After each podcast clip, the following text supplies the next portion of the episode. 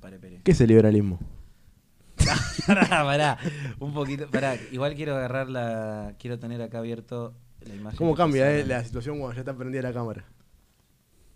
Nos callamos todos. Bueno. No, pero creo que de la nada empezar. O sea, alguna vueltita le deberíamos buscar para empezar. Ahí le acabas de dar la Sí. vueltita. Para mí ¿Qué? esto debería ya estar en... Esto así. si esto está, si esto lo están viendo porque ya significa que gané la discusión. Y ahí vi al director que hizo así. Así que le gustó y lo probé. Bueno, a ver, Bueno. yo iría a arrancar con, las, con la actualidad. ¿Quieren proponer algún tema de actualidad para empezar? Empezamos, Emilio. ¿Y qué- ¿De, de cuál tema de actualidad quieres hablar? Y vos propusiste dos por grupo. Yo hablé sobre el tema de los problemas que hay en la Patagonia con respecto a las intrusiones y los ataques terroristas. Desarrolle. No, a mí lo que me parece que, que es, en los medios está muy mal manejado cuando hablan de los mapuches, porque los mapuches son ciudadanos argentinos de pleno derecho. Este, entonces me parece que es echarle tierra a una comunidad que no tiene nada que ver en el conflicto y que lo que acá estamos hablando es grupos terroristas internacionales que están tratando de, de crear un Estado paralelo y que desde, la, desde el Estado argentino no, no se termina de analizar cuál es el peligro. Y en esos grupos terroristas no hay ningún mapuche para. No, no, pero no importa si hay o no hay un mapuche. No es. O sea, no, no es eh, lo mapuche no es excluyente. Em- empe- empecemos porque los mapuches en realidad son mestizos. Étnicamente mapuches Sí. ya no quedan. Pero no quedan hace 200 años o 300 años. Porque ya eran comunidades que estaban muy mestizadas, como la comunidad Claro, no quedan argentina. puros, digamos. En la, en la sociedad argentina, en, en Hispanoamérica, entre el 60 y el 90% de la población tiene sangre indígena de, de algu- en alguna medida. O sea, creo que los que venimos de, de pobladores antiguos y europeos antiguos, alguna gota de sangre india tenemos que tener.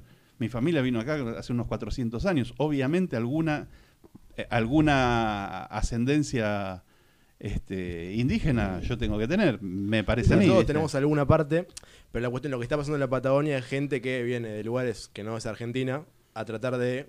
No, sí, es que es un pueblo, sí. es un pueblo invasor desde, desde el comienzo, digamos. Los No mapuches... son un pueblo, no, no. en realidad es una agrupación política terrorista. Que Ahora, en la actualidad es una agrupación política financiada por intereses internacionales. Pero digo, en su momento, el- la causa mapuche, eran- el, el pueblo mapuche, era un pueblo invasor. digamos. El- Sí, es un pueblo es- que viene de la Araucanía, que viene a, a- a invadir a los tehuelches. Claro, pero es- eso pasó hace 200 años. Claro. O sea, yo desciendo... Historia terminada. ¿Y Es qué historia determinada, todos descendemos también de europeos Sí. a- de, de distintas procedencias y nosotros somos argentinos. Mis abuelos paternos eran italianos, pero yo soy argentino y mi papá era argentino. ¿Y por qué decís que las tierras le pertenecen a Argentina y no a ellos si la ocuparon antes? ¿Cómo No, no, Argentina? A, La- ellos, la- la- a la ellos me refiero, a ellos me refiero. La Argentina... Pero me la- refiero a los mapuches verdaderos. O sea, los mapuches verdaderos hoy son argentinos, según vos, y por Sí. eso la tierra es argentina. Y tienen derecho de propiedad, Claro, pero dentro de Argentina. obviamente. Porque los mapuches reales, los que tuvieron la tierra en su momento, en sus inicios, hoy se consideran argentinos. Y son argentinos, nacieron Sí. en Y la- Argentina. Y la gente Hay- que dice que es mapuche sería, digamos, organismos internacionales tratando de desestabilizar. Eh, eh, o sea, lo que se está tratando de hacer, o sea, eh, parece ser que no, no lo entienden, pero eh, habría que definir lo que es un Estado, para empezar. Lo que yo no creo. Bueno, lo que vos no crees, pero un Estado es, es el conjunto de instituciones que permiten el ejercicio del gobierno sobre un territorio y una población determinado. Cuando hay un grupo que está tratando de ejercer el, el gobierno sobre un territorio determinado y sobre una población determinada, como está pasando en el sur de Chile, lo que están estableciendo es un nuevo Estado. Y, a ese Estado incipiente o naciente se lo, se lo pone, se le tiene que poner el otro Estado. No los tiene que Pero- tratar como delincuentes, no son delitos. Delito es robar. Cuando vos estás tratando de, instaurar un nuevo Estado, ahí ya estamos hablando de otro nivel. Pero el Estado argentino, o sea, el monopolio de la violencia territorial en Argentina, ¿por qué decís que le corresponde esas tierras? O sea, ¿cuál es el argumento ético para decir esas tierras son nuestras? Mirá, nosotros tenemos la preexistencia de un, de- de un país, no, no un Estado. Un Estado es un conjunto de instituciones. ¿Entendés? Que está eh, eh, establecido y que está reconocido. ¿Entendés? Por otros estados. Si vos venís a hacer planteos anarquistas, el anarquismo, vos sabés lo que yo pienso de los anarquistas. ¿Entendés? Que son un grupo de delirantes que en realidad eh, se amparan en la existencia de un vos- Estado en el que das- dicen que no reconocen, pero, del- pero que los protege. Y nos invade.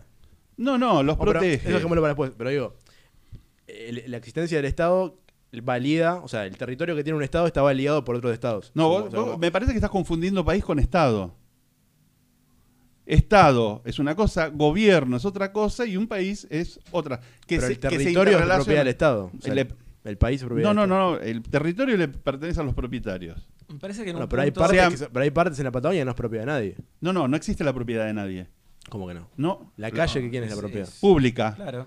Pero es No, propiedad. para mí, si es de todo, no es de nadie. Bueno, es, esos Pero- son pero- conceptos tuyos, pero nosotros O sea, lo vivimos que en es un de país todos que es de, tiene la- de los normas argentinos en general. y es público. Hay partes de la Argentina que son Públicas. Públicas. bien. Como en su momento Son de públicas. territorios fiscales, digamos, a ver. Eh, Está bien, está bien, O- sí, como actualmente, o, los- o- o las calles, capaz justamente o, porque o sean los que públicas, pertenecen a instituciones, a- a Ese instituciones conflicto de estatales. definir algo como público es lo que termina dificultando que alguien la pueda defender. O sea, el hecho de que vos definas esto es público no, no machea con la capacidad de vos poder defenderla. ¿Qué siendo- no machea? Habla en castellano. Empecemos por ahí. pero justamente, a ver, en no la coincide- Patagonia. no la- coincide con, la, con la capacidad de que ese dueño la pueda proteger. pero justamente en la Patagonia, bien, donde hay, si, hay si esas partes públicas, están- si esas partes públicas fueran propiedad, no, no, eso que ahora sí estoy de acuerdo, o sea, si hay alguien que tiene la propiedad de un territorio y viene un mapuche o un falso mapuche, como decís vos, a decirle, "No, esto es mío." La Patagonia te- te hoy en día es de todos menos de los argentinos. O sea, hoy en día es de los mapuches, de los ingleses, de eh, Breton Lewis, de este, del otro, No, de no, no, aquel. pero, pero pero las si partes- partes que no son- no, no, no, las pero partes los que son argentinos no argentinas. tenemos una. o- hay propiedad privada y propiedad pública. La Sí. propiedad pública se, Yo digo la maneja- propiedad pública. se gestiona a través de, de los distintos estados.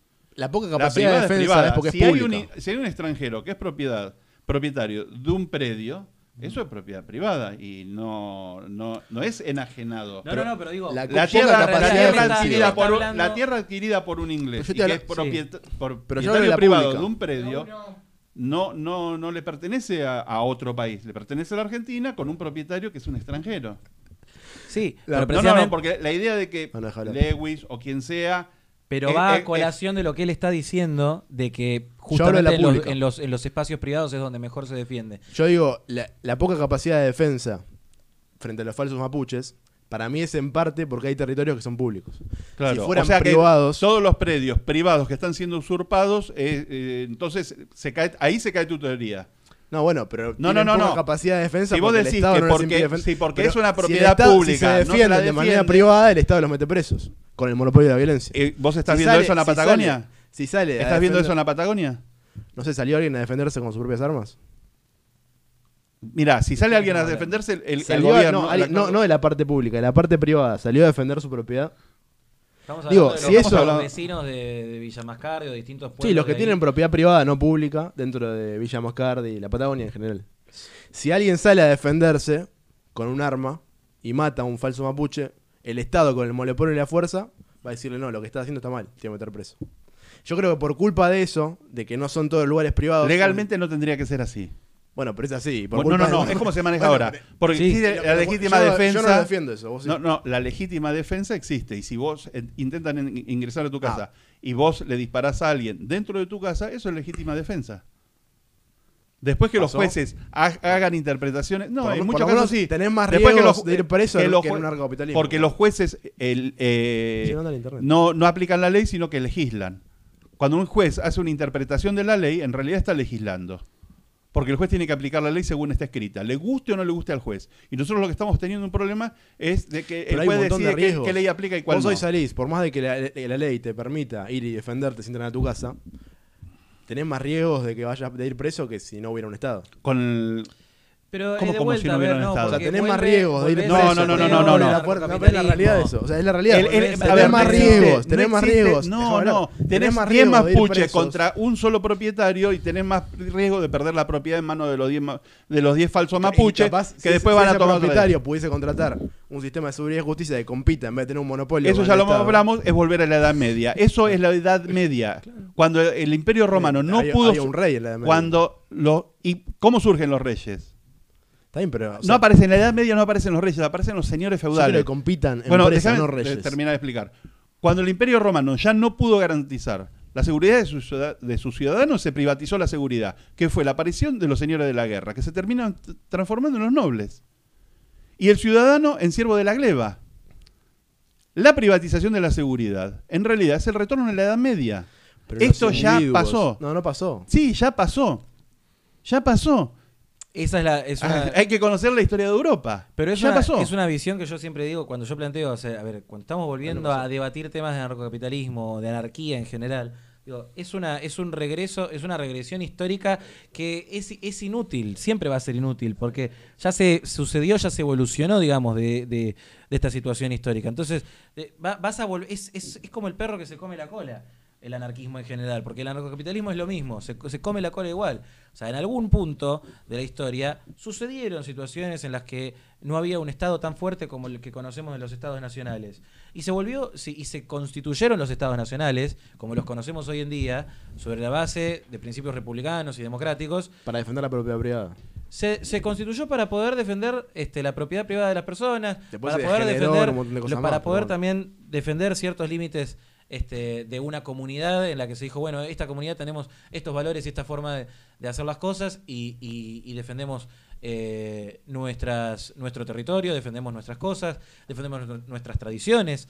Eh, es, es un regreso, digamos, todo, el, todo eso, porque después, eh, si vos, no sé, tuvieras ahora, se, se, se abole el Estado argentino, ¿Cuánto va a pasar para que se haga un Estado, vos aunque lo quieras hacer voluntario, aunque lo gobierne Santi No, el Estado, es lo mismo. ¿Sos Santi la, gente, no, no, ¿Lo no, no, no no? me interesa Santi Maratea. Lo que estoy diciendo es, eh, no me interesa ningún influencer en sí, pero lo que estoy diciendo es que si vos volvés a eso, o sea, eh, lo gobierne quien sea, lo hagas por sorteo, pones a un tipo que se acaba de, de caer de culo. Pero el gobierno es el mercado mismo, es los individuos demandando el sistema de arbitraje que más prefieran. pero vos el que tenga más confiabilidad. Yo no sé necesitas lo que me, lo que menciona él la historia. No, no necesitas.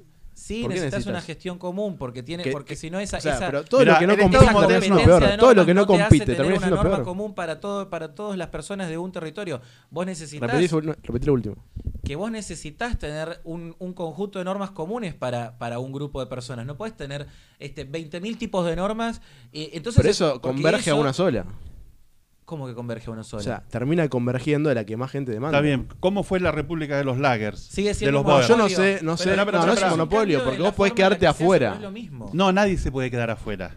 Sí, sí, sí, sí, no, libremente sí. No, no, no. ¿Por qué? Porque no, porque la Ah, ¿por qué sociedad, no? el Estado, la República, cuando los, los Boers se van de, de la colonia de- del Cabo, en desconformidad con, con la administración inglesa, entonces crearon la República de los Lagers. Los Lagers son esos círculos de carreta, esos círculos defensivos de carreta, eso es un Lager. Entonces crearon la República de los Lagers, una república que estaba en movimiento tirada por bueyes. ¿Qué hacían? Al principio lo que llamaban era el- eh, la idea de la democracia absoluta. Entonces, a la noche vola- votaban una medida. La Ganaba no la mayoría. Pero Eso no es. Ganaba la mayoría. Todo el mundo se podía expresar, ganaba la mayoría. Al día siguiente, nadie se sentía obligado a cumplir lo que había votado en contra. Oh, pero Entonces tenían- te- déjame leer, porque- No. Entonces termina- volvían a votar. Se dieron cuenta que eso era paralizante, que en realidad no se, no se podía hacer Pero yo no hablo de nada. democracia. O sea, ahí todos no estaban de acuerdo definitivamente en que la democracia era el sistema. O sea, vos lo que estás permitía planteando es- es Me lo voy a terminar, vos viviendo solo de-. Yo digo, en ese sistema, evidentemente, que yo no conozco ese momento de la historia, pero evidentemente la, gente no estaba de acuerdo con que la democracia era el sistema que te permite elegir cuál es la mejor decisión. Como ahora, o sea, por más de que la mayoría decida una cosa, no todos están de acuerdo que que la mayoría decida una cosa sea lo que se va a implementar. O sea, yo no estoy de acuerdo que por, por más de que la mayoría decida que nos tiene que gobernar el monopolio de violencia ejercido por Macri, o por Alberto, o por Milei, no estoy de acuerdo yo que eso sea el que, que esa persona tenga que, que decidir porque la mayoría lo votó. Es otro sistema distinto ese. O sea, tu planteo de vivir solo en una isla. no, no, no, abandonada. vivir según incentivo de mercado. O sea, que, que la gente demande lo que quiera en la, la- la justicia que quiera tener y que la empresa con mayor capital, que es los incentivos ponderados, sea la que él decida frente a un, un hecho Y- de... ¿Cuál sería, cuál sería el Delincuencia, desarrollo? digamos. ¿Cuál sería el, el desarrollo tecnológico y económico de una sociedad así? Te digo porque Fabuloso. vos estás. Sería fabuloso. Sí, ¿sabes cuál es? La- los cazadores y recolectores. No, la sociedad. El Estado Pero- surge. pero estás, estás sacando todo el resto de variables No, y, o sea, te el quedas nada Estado- con, con, con no, el- con, la historia. El Estado Pero- surge con las sociedades la de no riego. ¿Por, qué decís que la mente sería igual a la de los primitivos? No, no la mente, la mente, el desarrollo de económico. El desarrollo claro. económico. El Estado surge con la sociedad de riego cuando se necesitan gen- generar, crear y administrar este, eh, infraestructuras de riego que son más complejas y que, que no son realizables por un solo productor. Entonces, cuando aparece el riego, aparecen las infraestructuras y quién las administra, quién las hace y quién las administra. ¿Por qué no lo puede administrar un No privado? existe eso. Bueno, existe. Por lo menos ahora decís que no existe. Antes decía que implementó. Eh, eh, Anda la historia. Si lo hace un privado, lo hace desde una posición de Estado. Pero esa posición se le dan las demandas No, de los no, individuos. Volvamos a, eh, a ver, ¿qué es un Estado? Es el conjunto de instituciones que permiten el gobierno de- sobre una población en un territorio determinado. Eso no quiere decir que sea democrático, elegido por la mayoría. Un Estado se puede imponer por la fuerza. Sí, y puede ser privado. Un Estado se puede imponer por la fuerza. ¿Entendés? Puede venir un Estado. A ver, Pero el, Si Rusia, Rusia, no avanzando sobre territorio ucraniano es un Estado intentando dominar los territorios que tenía previamente el otro Estado. Bien. Nadie le ha dicho al Estado ruso que tiene derecho o el mercado, como decís vos, nada. ¿Cómo se hace? Por la fuerza. ¿Pero por qué Eso- tienen fuerza? Vos- Porque ellos se robaron tener la fuerza y le hicieron No, creer a toda no. la población rusa Porque tienen un que Estado- que, que- que no estén ellos es riesgoso. Que no estén ellos tendería al caos. Por eso tienen la fuerza. ¿Cuál sería, cuál sería, no, no, cómo sería la sociedad que vos planteás? Y que cada A ver, no, yo quiero eh, alguna vez a un, a un anarquista decir algo coherente y que salga de la realidad. Pero Porque los anarquistas son como los... men- No, no, los, fan- los anarquistas son como... Yo siempre lo digo, son con- como los menonitas. Y yo en muchas cosas respeto a los menonitas. Ahora, los menonitas tienen propiedad... Explica que son los menonitas. lo- todo el mundo sabe lo que son los menonitas. Si vos no sabés, andá y estudiá. ¿Entendés? Son como- son A mí como ya me Los menonitas no reconocen al Estado. Ya me explicaste, yo digo para la gente. Los menonitas no reconocen al Estado. Ahora son propietarios porque el Estado existe. Porque ellos no se enfrentan a la gente que los agrede. Entonces, si no existiera un Estado que registra la propiedad de la tierra y que por medio de jueces y policía garantiza el cumplimiento de las leyes, ¿entendés? Y de esa propiedad, ellos no tendrían propiedad. Entonces, reniegan de un Estado del que se eh, valen. Entonces el anarquismo es lo mismo. Acá ha habido mucho planteo es desde el siglo XIX, criticar a un planteo de, de- de anarquista que en zurdos, definitiva... Como criticar a los zurdos porque tienen iPhone. No, no es o sea, como es como- a los ya- porque tienen iPhone, aunque ya- en cierta medida... Digo, a ver, ya, no, ya me robaron la plata. Ya me sacaron la plata con impuestos. Digo, No, no, no, no, pero vos estás planteando como- una sociedad me, que me no... pongo en el lugar de los zurdos. Vos ya, estás ya hablando- la plusvalía de los trabajadores. Pero vos estás ¿Por qué no voy a usarlo? Digo, o sea, Vos estás planteando una sociedad sin Estado bárbaro. ¿Cuál sería la realidad de una sociedad sin Las Estado? y sociedades un crecimiento exponencial probablemente. Las sociedades necesitan una, en algún momento necesitan organizarse entre sí. Vos hablás de los incentivos. Pero no, yo no reniego de la organización. Está bien, pero esa Reniego de que la hagan organización, con el monopolio y haciéndole creer a la gente que es la única manera de pero vos organizarse. planteás una organización que se daría de forma voluntaria en una, en una primera instancia. Eso ya sucedió. Se Bueno, llama- y el problema eh, sucedió y el problema diciendo, cuando, cuando que- asumieron que los hijos iban a tener que cumplir. estoy hablando. Eh, bueno, el pro- lo... me hiciste olvidar el hilo de lo que estaba diciendo, la puta que lo parió. No Bueno, tiene sentido. Este, mm, eso ya existió.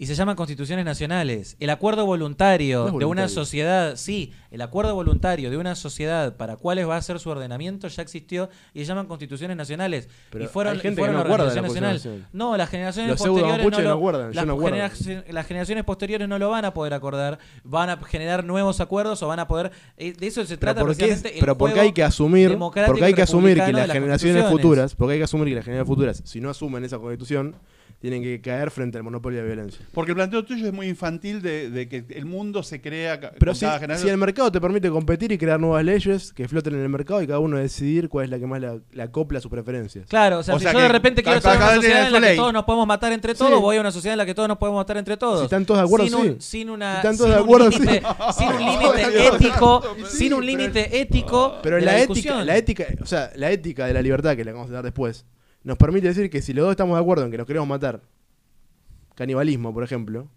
¿por qué no? O sea, Porque la evolucionamos. ética, la ética es no porque salimos, porque salimos de esa, nece- no de esa coartar la libertad del necesidad, otro. animalitos, de hacer lo que se nos pinta el quinto forro no es del lo que orto. se nos pinta, pero que si, Sí. si vos tenés ganas de hacer No, algo con otra persona, ¿por qué no puedes hacerlo? porque No, porque en definitiva- según la tus preferencias y restricciones de estupidez, en definitiva, la la lógica de él es la, en definitiva, la lógica de él es la lógica del más fuerte. Sí, el más fuerte, No, no, no. ponderado por el capital. No, no, no, ponderado con el capital no, no Sí. sabemos por qué, el más fuerte. No, y el más fuerte es el que tiene más poder. Y el que tiene más poder es el que, más, poder, el que más el que gente plata más le da. plata. Es la sociedad bueno, sí, en la que no, porque al que más plata- si es una sociedad en la Pero que si no es rico, nada, si es rico bueno, porque benefició a la si gente po- y la gente bárbaro. le quiso No, dar es- esa es una- no es en un estado. es estado beneficiado, es beneficiado un pobre que tiene que ir como lacayo a la puerta de un rico para que le dé un puesto de trabajo, un pobre en una sociedad en la ideal tuya. Pero ese- ese que es millonario tiene tiene que ir a la puerta para pedirle un No, puesto de ¿por trabajo y el tipo le dice, yo te doy el trabajo, si en 10 años te puedo matar. Y en 10 años lo va y lo mata. Sí, Bárbaro. sí. Pero Y es la- voluntario, es fantástico. de o sea, lo De juego del calamar a vos te parece una representación perfecta del capitalismo. Si es Por ejemplo, la, la serie del juego del calamar, todos No, esos voluntario. acuerdos voluntarios en los que esas personas se ven llevadas a, a- a ser parte de esos Está juegos. perfecto, si la- ah, está Si perfecto. la gente acordó.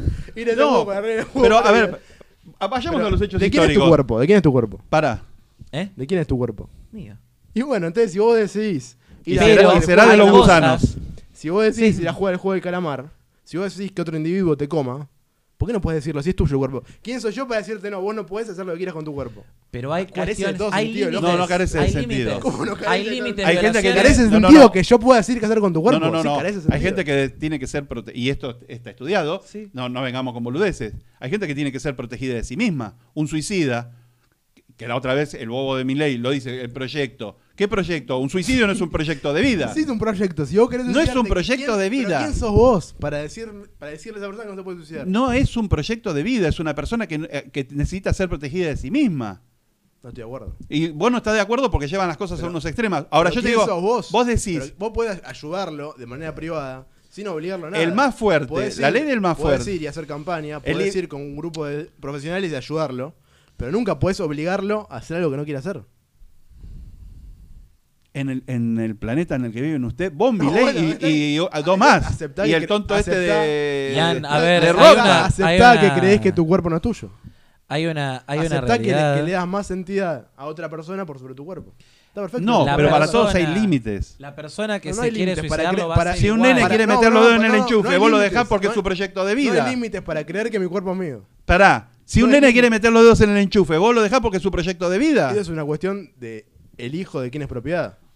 El hijo no es propiedad del padre. No, no es propiedad del padre, para mí no. Ahora, vos fíjate que es un tema que no está ¿Cómo llega? El origen, del, el origen del liberalismo. Yo no creo Contrariamente a lo que creen un montón de gente que son temas económicos, son temas es político. No, bueno, el liberalismo surge para proteger a los débiles de los fuertes. El liberalismo lo que trae y el principio fundante del liberalismo, de es la igual, es la igualdad ante la ley. No estoy de acuerdo, pero dejémoslo para la parte de debate de qué es el liberalismo. O sea, ya está rajando, No, no, no, quiero debatirlo. rajando como una liebre. O adelantemos el debate, como porque liebre, porque nos si fuimos, estamos hablando boludeces, sigamos hablando boludeces. estamos Pasemos yendo al a, siguiente a- tema. Ahí lo tiene. por Porque empezamos a hablar del, problema en sí. la Patagonia. Yo no, no, Este- no tengo internet. Podríamos, podríamos con lo del 17 de octubre, este, que esta, que esta semana este, fue un nuevo 17 de octubre, un nuevo día de la lealtad peronista, y surge la pregunta de... Si en el peronismo existe lealtad, Claro, si en el peronismo existe tal cosa como la lealtad eh, en su historia y, y- y en la actualidad sí eh, se sigue eh, viviendo las 20 verdades peronistas y se siguen... eh, cu- ¿Cuán discurso, cuán, cuán, cuán peronistas son los discursos este, de los que se dicen peronistas en la actualidad? Sí, yo, a mí me interesa más que si los discursos, que en realidad eh, Lo que discurso es mover la lengua, Es si, si las ideas originarias del peronismo eh, tienen algún tipo de vigencia o no la tienen. Personalmente creo que no tienen ninguna vigencia. El peronismo surge en un mundo de, de en plena Segunda Guerra Mundial y, y- y se transcurrió en la posguerra, después en la, en la Guerra Fría, y ya pasó la Segunda Guerra Mundial, la posguerra, la Segunda posguerra, la Guerra Fría. Perón vivió una época este, que ya, en un mundo que ya no existe, y, sus ideas, si es que tenía alguna, porque se acomodaba bastante a la realidad con objetivos de poder, este, y le decía a cada uno lo que cada uno quería escuchar, con tal de, de agarrar la manija, esa es mi opinión personal. Entonces, eh, me parece que las ideas no tienen ningún tipo de... Ya, ya no tienen ningún tipo de vigencia. Me parece que se ve bastante bien en las, eh, en las eh, pañuelos verdes que van con la remera y hablan de Eva Perón. Eva Perón, o sea, uno tiene imagen y mensaje de una persona. Mientras la imagen y, la mensa- y el mensaje sigan yendo juntos, uno puede decir que tiene vigencia las ideas. Cuando eso ya no sucede, ya no lo tienen. Eh, Eva Perón era ultracatólica y antifeminista. Y antiaborto. Que, y an- era ultracatólica.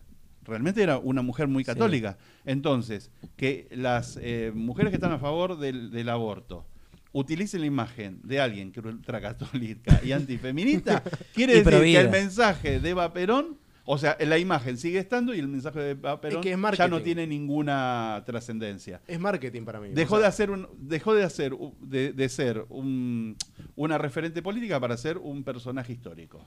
pero Hoy Eva Perón es un personaje histórico. hoy decir que sos peronista te da un caudal de votos extra a tu propia imagen. Yo creo que ya no le da ningún no. caudal Bueno, de voto a nadie. creo- y- no sé si lo da o no, pero lo hacen con esa intención.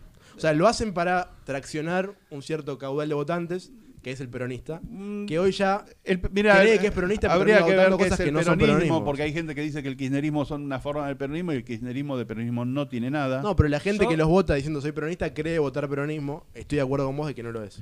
Eh, habría que ver a qué llamas el peronista. O sea, si es La una gente persona que le que. no- qué ideología tenés Bueno, dice soy peronista. Yo creo que hay una Está bien, vigencia. y, y- y le preguntás qué es el peronismo y no tiene la menor idea. No, puede ser, puede ser. Hubo peronistas que Puede eran peronistas por adhesión a Perón y Evita. Yo Sí, conocía a los últimos. Sí. Trabajando en fábrica, yo conocía a los últimos. En la década del 90. Esa gente ya murió toda.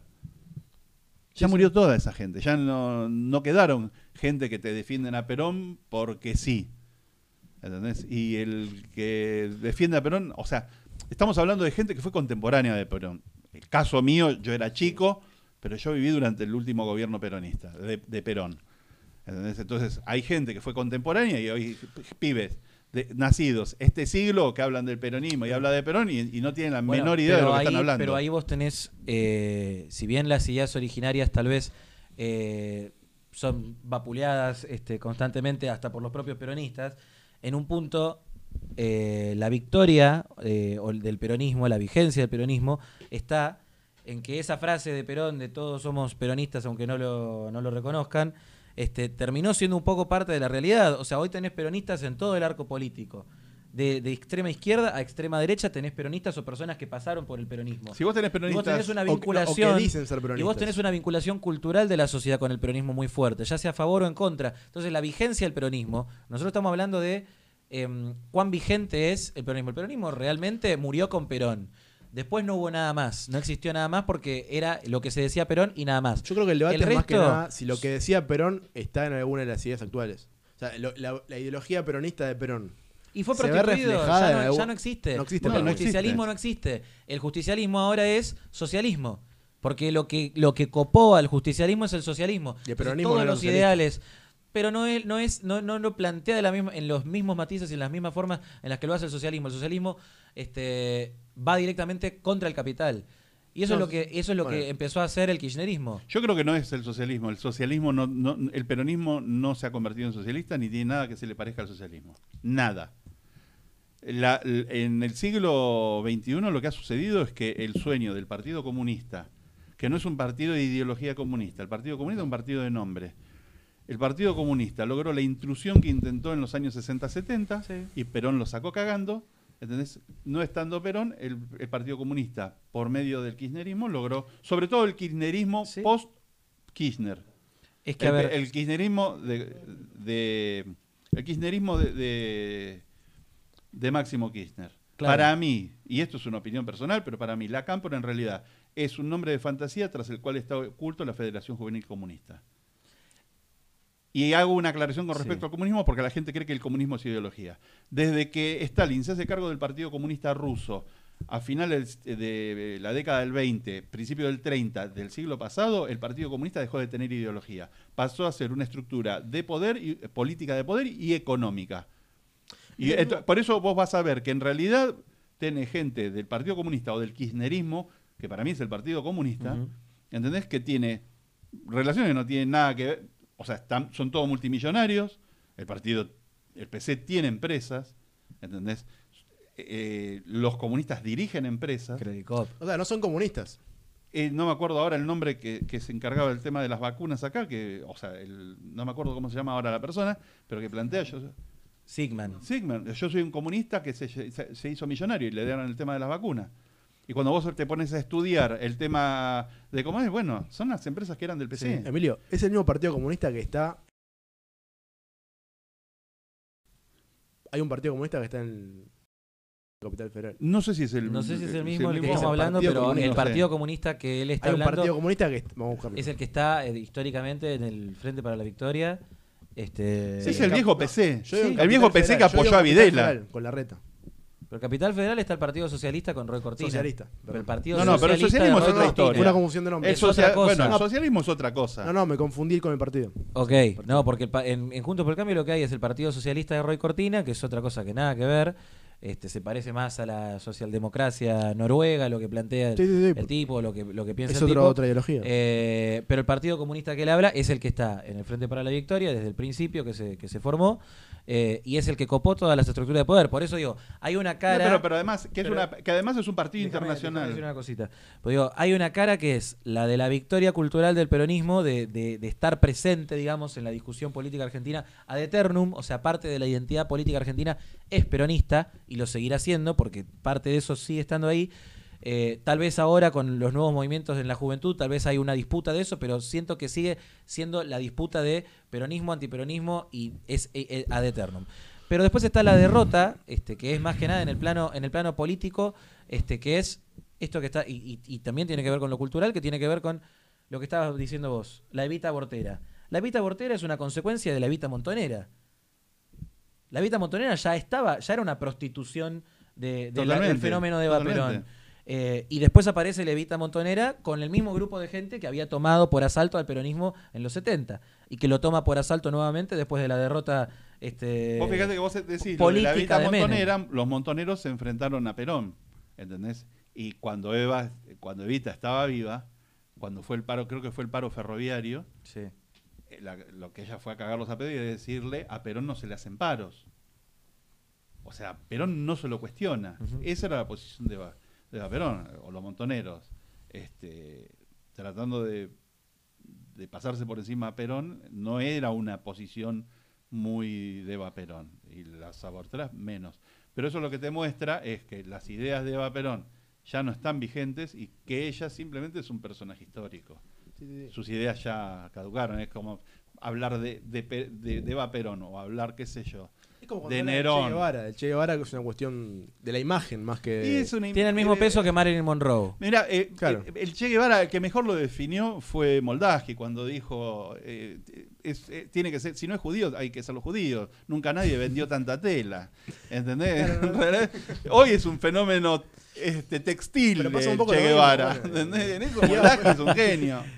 Está, está como para poner de titular. El, el- el socialismo o el guevarismo es en todo lugar y todo momento No un fenómeno textil. Pero no, es- no es socialismo, porque el O de socialismo... tinta, de tinta por los tatuajes. El socialismo Pero- tiene un- una vertiente que es bastante cercana al liberalismo, que es el socialismo original de Juan B. Justo, que cuando uno lee, por ejemplo, la fundación, la, eh, la carta de fundación Sí. del hogar obrero, gran parte de los postulados son postulados liberales.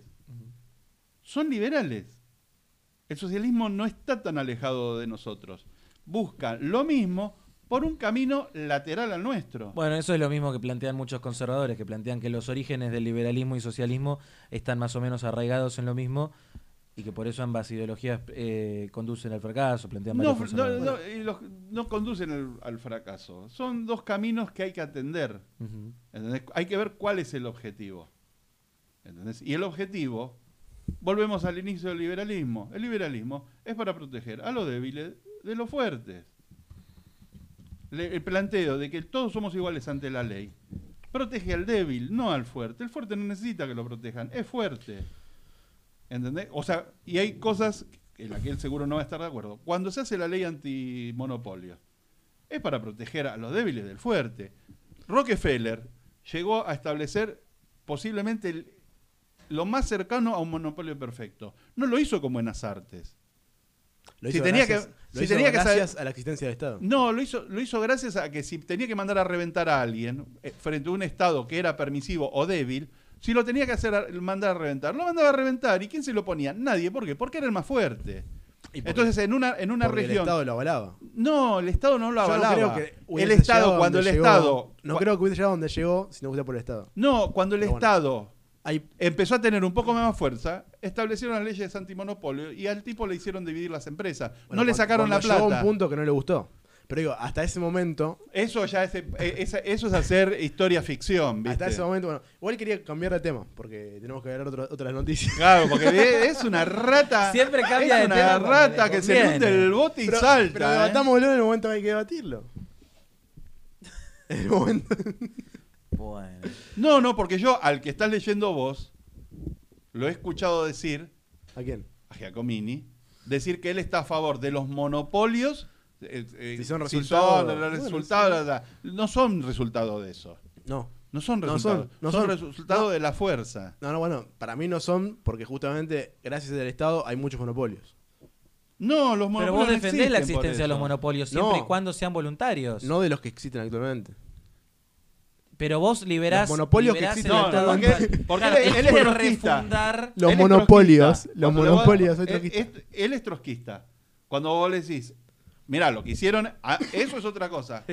No es verdadero Vos como el peronista. libertarianismo Los Al peronista- los peronista monopolios decís- existen ahora. cuando le decís, este es tu gobierno, dice, no, esto no es peronismo. Los monopolios que Bueno, existen pero ahora- Kirchner no, Kirchner no era peronista, Menem no era Claro. peronista, Cafiero no era De peronista, repente nadie es peronista. Isabelita no era peronista y Perón no era peronista. Los monopolios que existen actualmente son monopolios que están dados gracias a que el Estado les permitió ser monopolios. O les hizo favores para que la competencia no pueda competirle. Los monopolios que existen ahora existen, ¿entendés? Porque se viola el principio de igualdad ante la ley.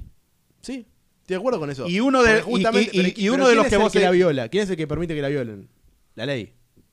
No, la Lo- ley no permite que se los viole. propios que crean la ley son los que No, permiten, no, no, son no, no, no, flexibles no, no, con ellos. Los que Sí, con los administran. no, la ley, la ley dice que somos todos iguales. Después los que administran No, no, hacen que las bueno, cosas no sean los que iguales. hacen la ley, dije, por eso, los que hacen la ley. No, no, no, eh, la ley está hecha du- gen- generalmente. Las, Bueno, las leyes que el plantean Estado, Para igualdad. resumir, el Estado son los que hacen la ley y permiten que ciertos empresarios tengan. No, estás equivocado. favoritismo, estás equivocadísimo. Vos confundís conceptos.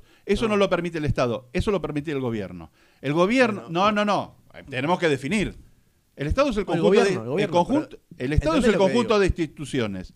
Y el gobierno son las personas que ejercen el poder del Estado en un momento determinado. Los que hacen las cagadas son las personas, no el Estado. Las personas que controlan ese Estado. Eso es otra El cosa. gobierno. Esos son los políticos. el gobierno permite a ciertos empresarios, amigos, tener ciertos beneficios fiscales, ciertos beneficios ante la ley, como dijiste Sí, vos. sí. Y gracias a eso es Sí. que se forman los monopolios. Hubo un caso. Yo de esos monopolios no estoy a favor. Hubo un Yo estoy a caso. favor de los monopolios que se formarían en un mercado libre sin esa intervención del Estado. Por eso, que, se formarían en el, en el Bueno, mundo pero- de Alicia. Está bien, ¿entendés? no, me- no diga que yo defiendo los monopolios que existen actualmente, como el de Rockefeller, porque no lo No, defiendo. lo que te lo habrá dicho él. Bueno, yo, lo que no te digo defiendo. es, vos lo que planteas, y no sé si vos defendés a Caballo y defendés el menemismo, pero sí lo hace mi ley, ¿entendés? En ese momento se dio ese tipo de, de- de capitalismo de amigos. Pero yo no lo defiendo eso. Yo Yo no, no te estoy diciendo a vos, te dije, bien, no sé si vos lo defendés. justamente- Él seguro que sí, porque defiende a mi ley. Just- justamente. Ahora están justamente, hablando de Caballo como si fuera un Ah, héroe. Justamente. eh, No, no, eh, entra, entra. ¿Puedo no, meter, porque- hablando de mi ley? Me sirve un montón. Hablando de mi ley,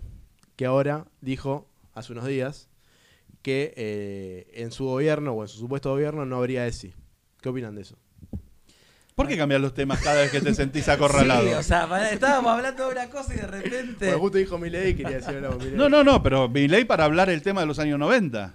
Ya te dije que no estoy de acuerdo con eso. Pero para pasar de tema. o sea, Bueno, pero no, a ver, no estamos hablando solamente con vos, que participe No, fue una renovación que no fue perfecta la de los 90, pero es, es, es una renovación fue una renovación política en sí, que sacudió tanto el peronismo como al resto de la, la política argentina. O sea que hay Y una que parte... tiene consecuencias, que tiene, que tuvo consecuencias políticas post Caballo, este, y, y dentro de lo que- la gestión Caballo. Vos estás a favor de las privatizaciones. Aunque sea votada por un diputrucho, un tipo que era un, Claro. un mozo. Son No, privatizaciones sentía- es nefasto, con digamos, favores. que sea con, con diputruchos. Bueno, pero eso, es, eso fue el menemismo. es lógico Es lo que que haya sucedió, privatizaciones de cosas que no, no, no tengan que ser. Sí, pero no de la manera que se hizo. Pero Eso no de la manera, que, se hizo. se hizo, de una eso- manera con empresarios prenarios. práctica política argentina. Bueno, Estado, pero ¿cómo puede ser que haya liberales que estén a favor de la hipercorrupción? De un gobierno hipercorrupto. Como mi ley. No me El parece- libera- hay- hay- nosotros en hay el liberalismo que- tenemos hay un una serio diferencia problema. entre la gestión económica. No, no, eso va junto, Y- es el mismo gobierno. Eh, ahí va el tugo. hay un problema. Nosotros en el liberalismo tenemos un serio problema y es que tenemos demasiados economistas que Sí. creen que el liberalismo es economía. Y el liberalismo no es economía, Bueno, pero- el liberalismo es política. Sí. Y la economía es una parte que viene, que es consecuencia de de esa acuerdo. política. Entonces tiene una visión de que privatizó, listo, perfecto. ¿Cómo lo hizo? Arrasando con la sociedad, con la corrupción. ¿Le entregó las empresas del Estado a los amigos? Ah, pero privatizó. Eso es no, no es clientelismo, es, así. clientelismo a ciertos amigos. Eso, eso es el, el sistema de privatización ruso.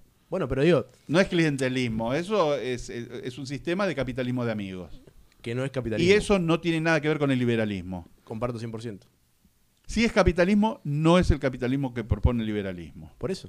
No, no, bueno, es un capitalismo. Capitalismo hay mucha, hay- ha habido muchas formas de No es- capitalismo. no es- no es libertad de mercado Ahí te- total. Ahí se están metiendo, estamos metiéndonos en el debate que veníamos diciendo que Le tocaron a Milei y ya no le Sí, gustó. sí. No, no Hablemos. tiene que ver con eso, pero digo, ese- bueno, pero permitámosle hablar de debate- Milei. Hablemos de Milei y después ese vamos al debate que debate. estamos hablando, que tiene que, que después lo vamos a llevar adelante, que tiene que ver con qué es, ¿Qué el, es el liberalismo liberalismo? y demás. Es lo que estamos. Eh, porque lo estamos tocando en todo momento en los temas de pero actualidad. pasemos al, al- al Este, siguiente tema, que es hablando de Milei justamente, lo que dijo hace poco. ¿Cómo bueno, te gusta rajar de los temas? Pero ahora está ¿Cómo te rajando él, ahora está rajando él. Yo no estaba rajando, yo estaba conversando sobre eso mismo.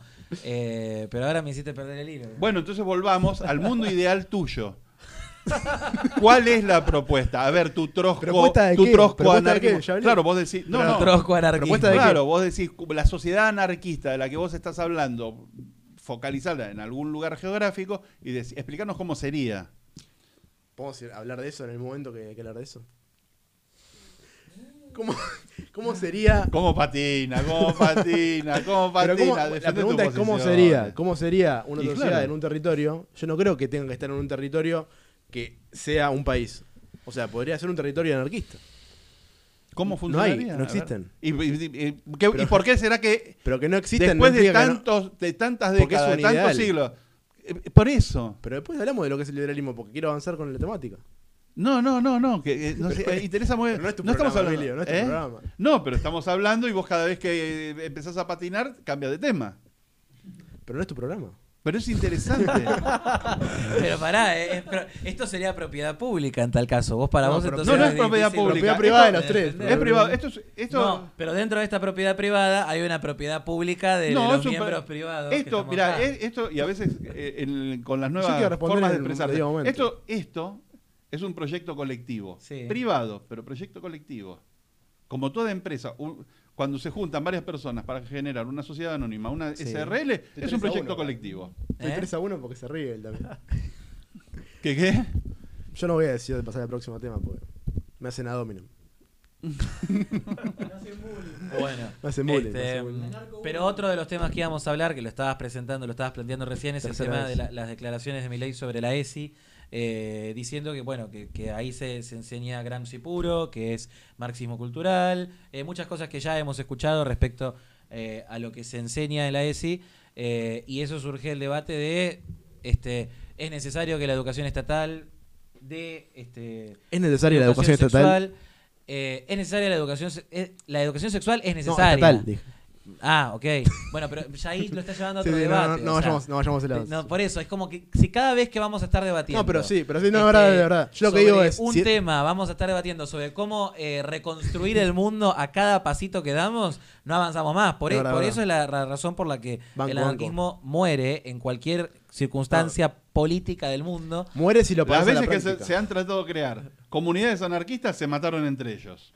por supuesto Ha habido intentos. Si es voluntaria. bueno Si el asesinato es voluntario, yo no estoy en contra. Bueno, Ian, espero que no vayas a una de esas islas y te perdamos este, a manos de. De- de yo le pagaría el boleto. feliz. Yo así le que bueno, pagaría el boleto. Claro. No, no tenemos un andate a Cuba para decirle. Le podemos No. decir andate al. Andate a la libertad, andate a disfrutar de tus 1700. decisiones. Bueno, andate a disfrutar tus decisiones mientras te cortan la cabeza por no tener plata para pagar un si plato de polenta. No, plata para por pagar. voluntario, nada, bueno. Bueno, vamos a la ESI. Entonces, eh, A mí bueno, no me gustó el argumento de Milei, que él decía... ¿Te eso- gustó o no te no, gustó? No me gustó, porque él decía, eso se tiene que enseñar en la casa, cuando la mayoría de casos, que hay violaciones Sí. intrafamiliares o cosas que no se explican en la casa. Entonces, creo que sí, tiene que haber un lugar donde se enseñe educación sexual, no ideología de género. ¿Sabes lo que pasa hoy en día en, creo que no- en la mayoría de los... Perdón. Dejar que el único lugar sea la casa, donde muchas veces es donde está el riesgo, Sí. es un error teórico, conceptual. ¿Y, dónde se, y si no se hace en la casa, ¿dónde se hace? bueno, en una institución educativa. O sea, con el Claro, Estado. entonces está, estamos avalando la Ah, cuestión de el la anarquismo dura. Acaba de decir, acaba de decir. Bueno. anarquismo dura lo que un chisito. Pero o sea, decir que que una estamos- manteca en el hocico de un perro. Yo creo que hay pero, una una, cuestión- pero una institución educativa no siempre es estatal. Y Yo no creo- siempre un ministerio de educación tiene que ser Siempre es estatal. No, Siempre es estatal. no. O sea, en O la- no, no, en no, la- no. En la, en la vos tomás. sí. en la no, lo sí. que pasa es que vos no te das cuenta que puede haber estados privados. Sí, y eso no, No, no, estoy en porque. contra de eso. no. Vos, eh, eh, vos crees que Estado y público son similares. Estado es un conjunto de instituciones. Pero Esas no- instituciones. Pero te acabo de decir que no estoy en contra de si el Estado es privado. Yo digo que cuando tiene el monopolio de la violencia. Pero no vamos a entrar a esos debates de vuelta. O sea, yo lo que. Porque, porque diciendo- entras en el barro de, de, de- de pero cabeza. entramos en el barro todo el tiempo, pero porque yo lo que, lo, lo que acabo de decir. A ver, ¿de qué quieres hablar? No Del- es día del precio A, de los es tomates. día L. Lo que acabo de decir es que se tiene que explicar en una institución educativa. Que no siempre tiene que ser provista por el monopolio de la violencia por el Estado. Puede ser provista por un privado y que la sociedad decida, sumando individualidades, que es necesario que, por ejemplo, en una comunidad, en una comuna privada voluntaria, se explique educación sexual. Pero igual no quiero entrar en eso, quiero entrar en la realidad, en la práctica. Hay educación pública, discutamos sobre eso. Pero si vos decís que eh, todas estas cosas no son para aplicar en la realidad, siempre lo decís. Eh, lo que, ¿Cómo que no? A ver, esa, esa institución privada que explica sexualidad puede ser una organización religiosa. Sí, puede no, y dar su vida. puede, Para, para, para, para, para. puede no querer explicar No, educación sexual también. No, no, no, no. A ver, a ver, puede ser Hay un una, punto en el que creo que no, pará, puede ser hay- una que hable- que diga que el- la relación sexual con menores de edad es lícita Sí, sí. y venda eso. Es que por eso tienen que haber límites, límites y también y tienen que haber, así como tienen que haber límites, tienen que haber Pero puede pasar, consensos. sí. Hay consensos, o sea, lo- pero parame, porque digo, hay consensos. consensos. O sea, Pero no- como no sociedad, eso. como sociedad tenemos que tener consensos básicos eh, y esos consensos básicos se, se formulan a partir de democracia, las instituciones, la república, bla, bla, bla, bla. En la educación me parece que hay una base que vos no podés eh, enseñar este, cualquier estupidez respecto al cuerpo de las personas o de, o no sé, o como decía él, si alguien quiere hacer una, una educación en la que se, se postula este, que se puede tener, eh, los niños pueden tener sexo con adultos. O sea, no se puede llegar a esos extremos. Hay cosas básicas, me parece, de la educación sexual, que es enseñarle a las personas eh, a cuidarse, a tener los distintos métodos para poder, para poder disfrutar el goce de su sexualidad en el tiempo en el que la, la deben hacer, o sea, no como esa locura de la ministra española que dijo que los niños pueden gozar su sexualidad. este, Pero eh, Milei no dijo hay que reformular la ESI, dijo yo voy a sacar la ESI. No dijo voy a sacar la carga política, la carga ideológica, que no es parte de la cuestión sexual, yo opino que no es parte. No dijo voy a sacar esa parte, dijo voy a sacar la ESI en su... Sí, habló en contra, digamos. como en su momento eh, Pero vos creés que tiene habló que en contra de la ESI, como a otros a- a liberales que Sí, sí, pero ah, ¿vos creés que tiene que haber ver, educación sexual eh, o ni siquiera tiene que haber educación sexual? no, yo creo que en las escuelas tiene que haber educación sexual. Que ¿Qué es, es lo que habría que sacar? ¿Qué es En lo que ustedes ven? En la educación no hay uno ustedes, o sea, hay Vos- vos- diferentes vos sos opiniones. militante de. Yo soy militante Bueno, de Javier Milei ¿qué y es de Libertad Avanza, pero puedo tener que- opiniones No, no, diferentes. no, pero ¿qué es lo que vos ves en la educación sexual integral actual que hay de más que no es educación sexual? ¿Qué es lo que hay en la educación sexual integral en la ESI que no es educación sexual? En la realidad, no, no es un tema de que no es educación sexual. Que, Es que que en el, en el integral eh, se meten un montón de cosas. O sea, te empiezan a querer enseñar sobre, sobre toda la vida. O sea, bueno, a ver cómo te podés enamorar y cómo podés hacer esto y como esto y como el otro. Hay escuelas en las que han llegado a estar eh, haciendo gestos de que chupaban una pija eh, para mostrar a los chicos cómo, cómo, cómo se chupaba una pija. O sea, me parece esas situaciones.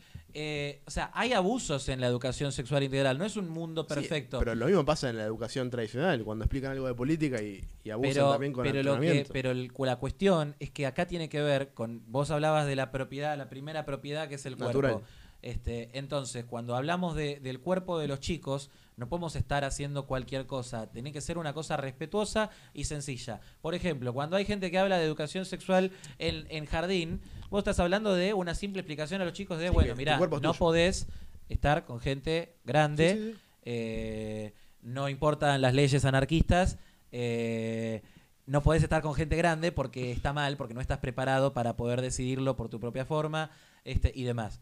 Se, se acabó, no hay mucha más explicación. Después avanzan los años y le vas explicando cada vez más cosas a los chicos sobre su cuerpo, sobre su sexualidad, que la vayan entendiendo, que se vayan familiarizando con ella. Si no lo reciben en la casa, que por lo menos lo reciban en la escuela. Eso está perfecto. Los chicos tienen que poder conocerse, tienen que poder eh, nutrirse de, de saber quiénes son, cuáles son los límites que tienen que marcar eh, en sus vidas y poder crecer como personas sanas. O sea, no podemos crear una sociedad de gente que, eh, que después tenga problemas eh, porque, no, porque no recibe una mínima recomendación o formación este, para poder cuidarse para poder, no sé, al menos alzar la voz si algo, eh, algo no corresponde. Yo estoy de acuerdo que esas cosas pasan, de que hay cosas que están de más en la ESI, pero eso no- que está de más, yo siempre que veo en Twitter o veo en algún lado, no está en la currícula oficial. Son cosas que son propias de los profesores que terminan desviando el tema hacia así, ideología de género o a cosas que no van y que no son propias de la educación sexual posta, Es que el tema Entonces, es que la, la ley de educación sexual claro, integral pero entonces incluye habría muchos que- temas, muchas temáticas de género que ¿Pero están veces incluidas o es una cosa que agrega el profesor porque se le Pero te digo una cosa, ¿Están incluidas? en mi escuela, eh, que era religiosa, muchas cosas que se daban, o sea, se- yo creo que he escuchado más eh, de temática, de, de- de género, este, en cuando se hacían charlas de he, he escuchado más de temáticas de género que eh, de, la, de la educación sexual científica básica, eh, de protección y de cuidado. Pero eso que sucede no es por los profesores. Eso es lo que yo dudo, porque para mí, capaz, habría que atacar al problema de los profesores, decir, che, enseñen bien lo que tienen que enseñar y no a la currícula que se está dando. O sea, eso que se da además Sí. es propio de la currícula. O es una cuestión que agregan los profesores porque tienen ganas de agregarla para eh, adoctrinar, si se quiere. Es que no es tanto un tema, de- es un tema de profesores, de instituciones, o sea, es un tema de cuál es el ordenamiento y de si todos lo van a estar acatando, desde Eso, el primero bueno, al último, eso, pero- desde el Ministerio de Educación hasta el último de los profesores.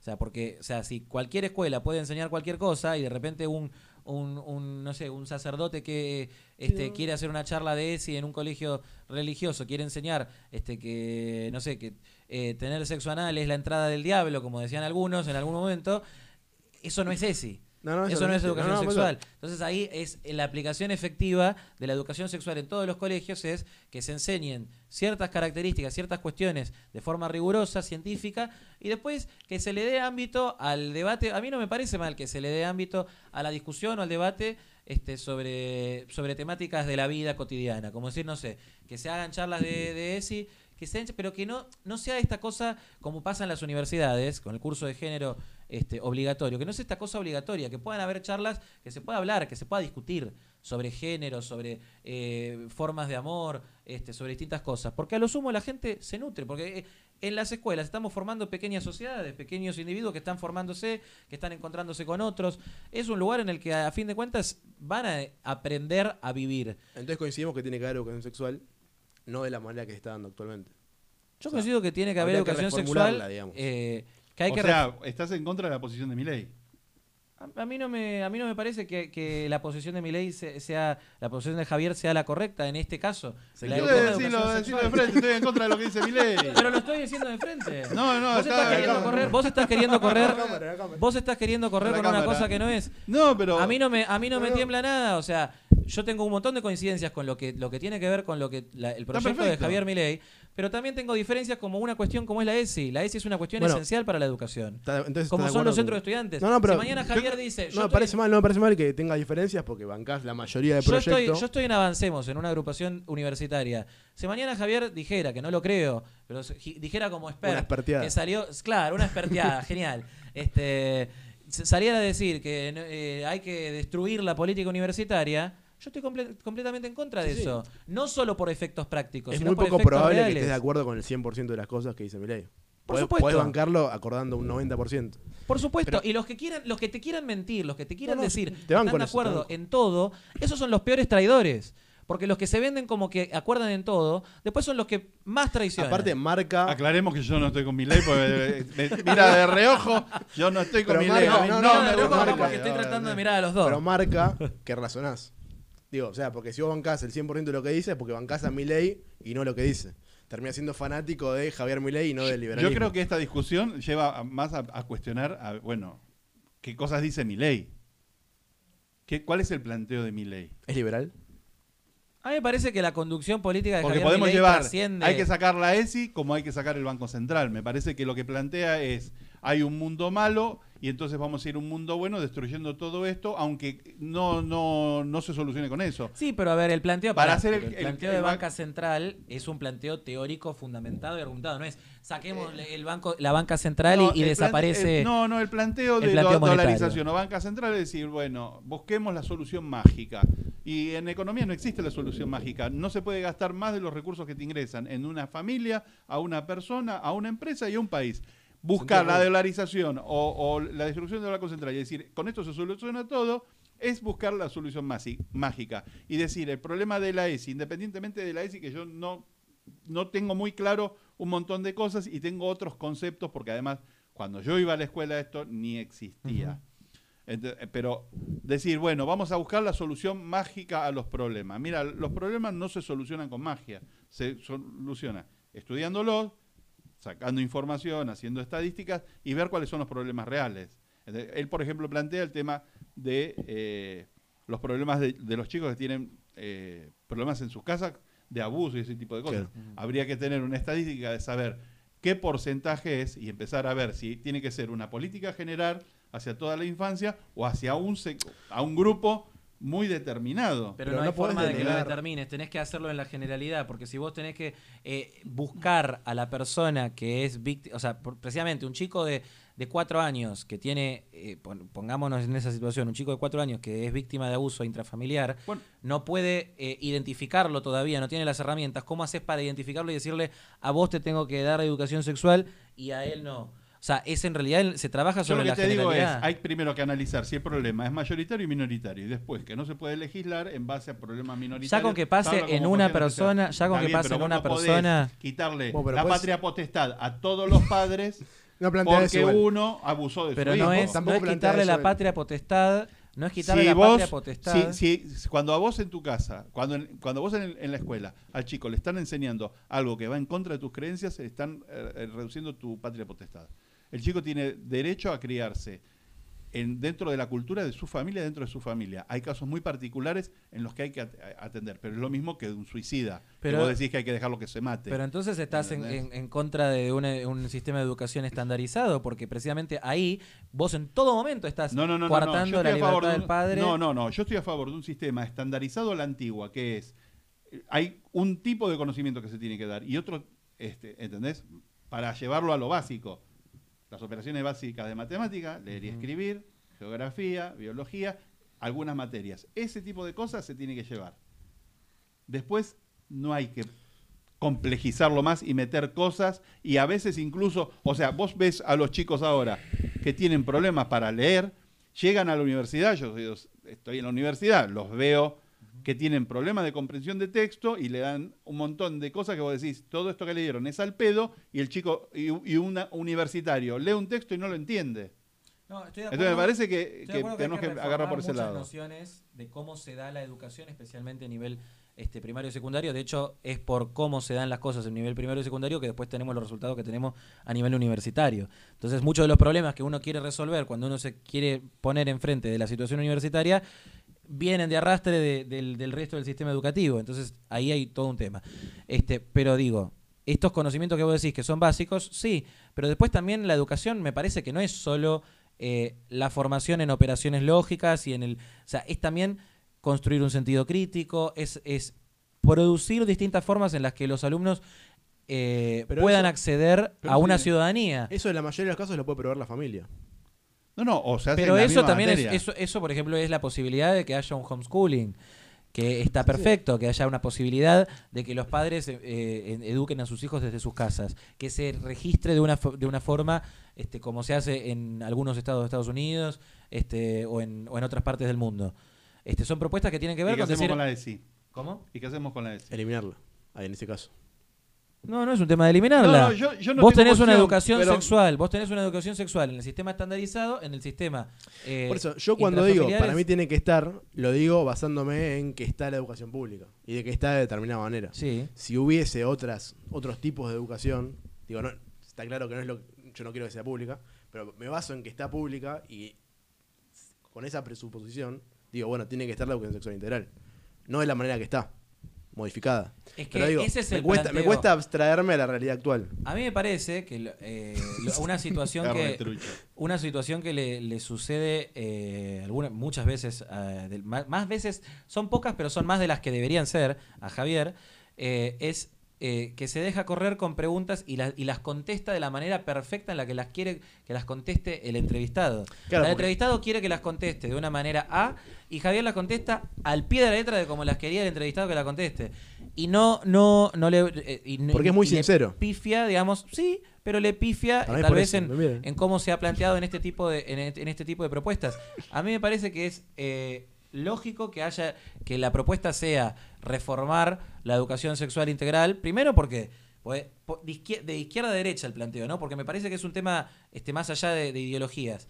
Es un tema que es. eh, vos tenés que reformar la educación sexual integral, primero porque no se está aplicando en ningún lado. O sea, no, no se aplica de la forma en la que debería, eh, no está garantizado que se aplique en todo el territorio nacional. Segundo, porque si vos querés tener educación sexual integral, tenés que también plantear cuáles son los objetivos y cuáles son las formas en las que tiene que hacerse. Este, y, y hay cosas que se terminan dando en las currículas de educación sexual integral que aparecen en los libros de texto que vos salís espantado. Sí, sí. Entonces, eso es lo que yo creo Por que... ejemplo, eh, y hay veces que, que se, han, se han hablado de situaciones así de, de pederastía.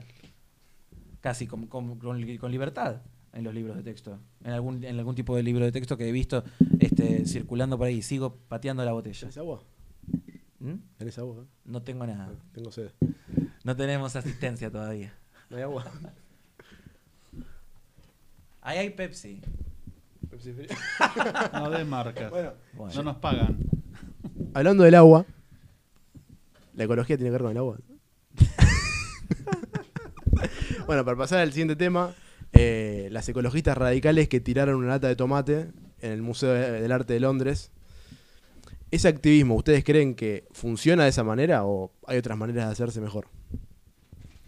¿Qué pensás vos? Porque Yo vos que estás- pienso, bueno. vos- no, vos preguntás la pregunta. como si él fuera el, viste... eh, Yo pienso que, que hay maneras de resolverse, por ejemplo, con el mercado mismo. Por ejemplo, el... ¿Seguimos, sí, o- que en el mercado com- compras las latas de tomate. ¿Cómo, qué, qué es, qué es lo del No fue el director. Esperemos que venga el director. Fue a buscar agua. Y pero no va a poder ponchar las cámaras. Va a poder hacer lo que necesite hacer. Yo creo que el que mediante el mercado, por ejemplo, se dan soluciones como la Serenísima, que hace poco lanzó una leche vegana. Digo, y eso no requiere que vaya un vegano y se empiece a, no sé, a tirarle tomate a una vaca. O sea, creo que terminan siendo peores y termina siendo contraproducente ese tipo de activismo de tirar una lata en un cuadro de Van Gogh cuando la mayoría de gente dice esto es ridículo. Ahora tú... y le termina quitando entidad a ese activismo. O sea, pierde valor, que- pierde valor. O sea, quiero capaz la, la es leche válido. vegana es eh, a favor del ambiente. No, no, Primero, no. aclaremos, la leche vegana no existe. No, yo lo que digo, no, después hablamos de si existe o Son, no. simplifi- son simplificaciones, me parece. Yo lo que digo es que la- Son, fal- no son que falsificaciones. bueno, leche, leche que que no, que no tiene violencia animal atrás. no es leche, un líquido de verdura o bueno, un líquido de soja. salía un líquido de soja gracias a que los veganos demandaron colectivamente, o, sea, o- por sumatoria de individualidades en realidad, demandaron leche vegana. Se lo demandaron al mercado ¿cómo? No consumiendo la otra leche, prefiriéndose leche, comprando leche vegana, aunque sea más cara en otros mercados, en otras marcas. Bueno, entonces la Serenísima notó esa señal de mercado y produjo leche vegana. Entonces creo que esa manera es la mejor manera de hacer activismo. No ir y tirar un- una lata de tomate en un cuadro de Van Gogh. Porque no ver- activismo porque la mayoría de gente no le da entidad. La mayoría de gente va a decir que es ridículo. Desde el punto de vista político es, es altamente fascista. O Pero- sea, pero es, de- no admitir que... Es contraproducente. Es una Es- violación es- al patrimonio de la humanidad, del patrimonio histórico de la humanidad. Está bien, pero también. desde las personas que creen que haciendo un... Es como los anarquistas que le gustaban a él, que creían que las soluciones eran matar al príncipe, matar a tal político, ¿entendés? Eh, no logran absolutamente nada y es totalmente contraproducente, pero al mismo tiempo es yo impongo... Sé que no va a querer. Acabamos de tomarla de dos bocas, no la va a intentarlo, ¿no querer. querés? Estás- No, no, no. Estás mal de la cabeza. Yo no lo conoces Yo lo intento, yo lo intento. Como darle la mano, ¿no?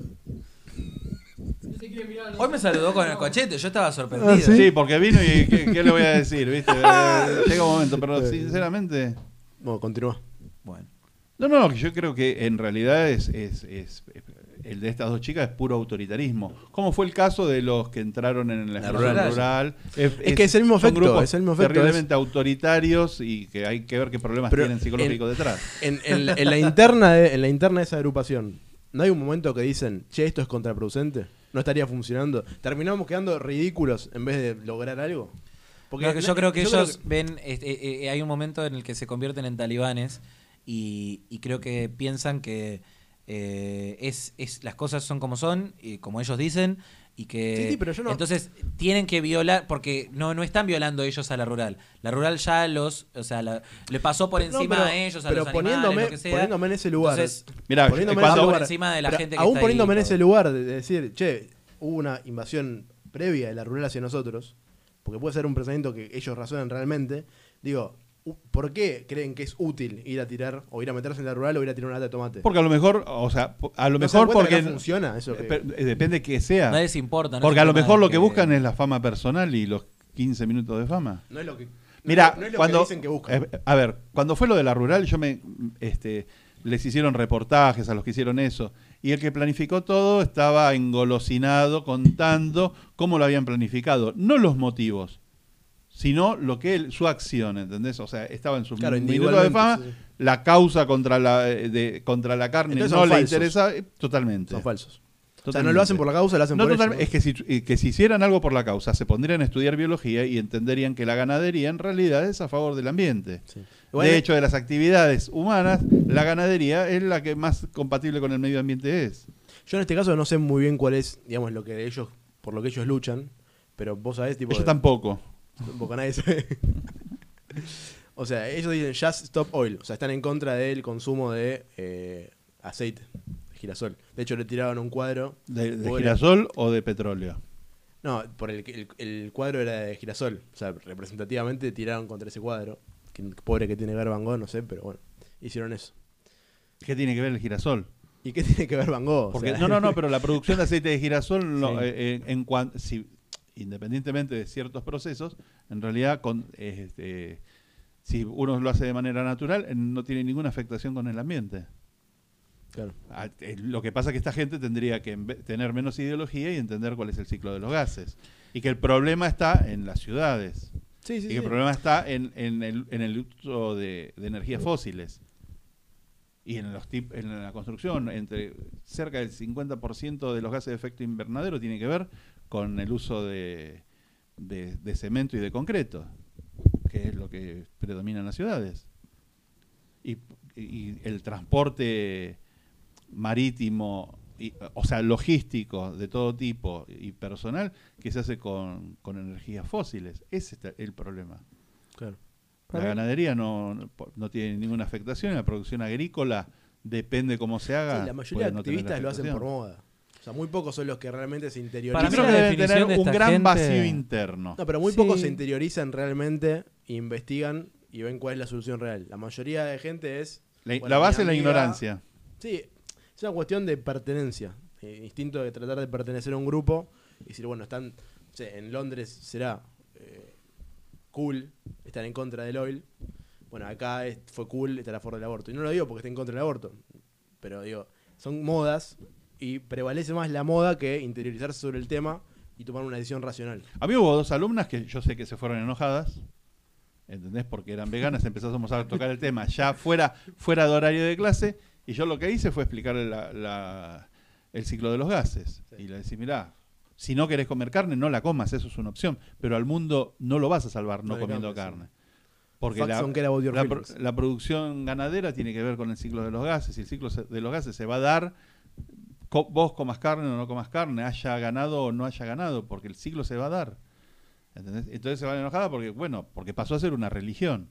Claro. Sí, sí. ¿Entendés? Simplemente. Bueno, si quieren pasamos ya al tema picante. ¿De qué es el liberalismo? Terapia de picante. O sea, Agus tiene, Agus tiene sueño. dale. se durmió. No, vos te No, sé, ya terminamos con bueno, el, el bloque de actualidad. Y ahora me gustaría un poco también presentar un poco el programa. De, vamos a estar hablando, como se dieron cuenta, de opiniones ¿A distintas. cuántos minutos de programa? ¿Cuánto minutos vamos? Una hora diez. Estamos Perfecto. a una hora y diez y vamos a presentar qué mierda es Día L y qué mierda estamos haciendo acá. Ah, bueno, pero A una hora y diez. Se Vamos. notó, se notó que cada uno tiene una postura diferente, Sí. porque cada uno interpreta el liberalismo de formas diferentes, ¿no? Entonces, lo que se me ocurrió a mí la otra vez, y, y estaría bueno decir cada uno qué es el liberalismo, qué representa para cada uno. Vos ya adelantaste que es una praxis política y que no, no es algo más, para mí es algo más filosófico. Entonces, bueno, si quiere cada uno introducir qué es el liberalismo, arranca uno de ustedes dos. Que ahora queda U, que se está quedando dormido. Me estoy quedando Yo no quiero dormido. Ya está. Después que lo eh, le pegaron a mi ley ya quedó. Eh, ¿Qué es el liberalismo? ¿Qué es el liberalismo? ¿Qué pregunta? ¿Qué pregunta? Para vos. Cristina. Ese proyecto de vida propio. Exacto. Él iba a decir eso, ¿eh? Este, mm, a ver, el liberalismo creo que ante todo es que ahí yo tengo muchas eh, más coincidencias capaz con la visión de Emilio del liberalismo eh, como una, una postura política, eh, una postura política, una postura filosófica, pero sobre todo yo lo pienso el liberalismo como un fenómeno, más que nada el, el fenómeno nacional del liberalismo, pues yo siempre digo que hay eh, tres identidades políticas muy fuertes en Argentina eh, que vos podés encontrarte más a la izquierda, más a la derecha y podés encontrarte perdón, este podés encontrarte con cualquiera de las con cualquier de estas tres identidades políticas eh, nacionales, que pueden ser liberales, desarrollistas o peronistas. Vos tenés desarrollistas Peronismo. más en la derecha, más en la izquierda, peronistas más en la derecha, más en la izquierda, liberales más en la derecha, más en la izquierda, y vos tenés un eje, una composición ahí política que hacen al, al ser argentino. Por eso yo, cuando hablábamos de, del 17 de octubre eh, y de la vigencia de las ideas peronistas, es que digo que hay una parte de, de- de- de la identidad pe- política peronista que quedó arraigada culturalmente en la Argentina. Hay una parte de la identidad política liberal que quedó arraigada en, la identidad política argentina. Con el desarrollismo pasa otra cosa que tiene es más eh, eh, eh, tiene que ver más con la, función del Estado. Este, lo otro tiene que ver más con identidades políticas. Lo desarrollista hoy hasta hoy en día tiene que ver más que nada con la cuestión del poder.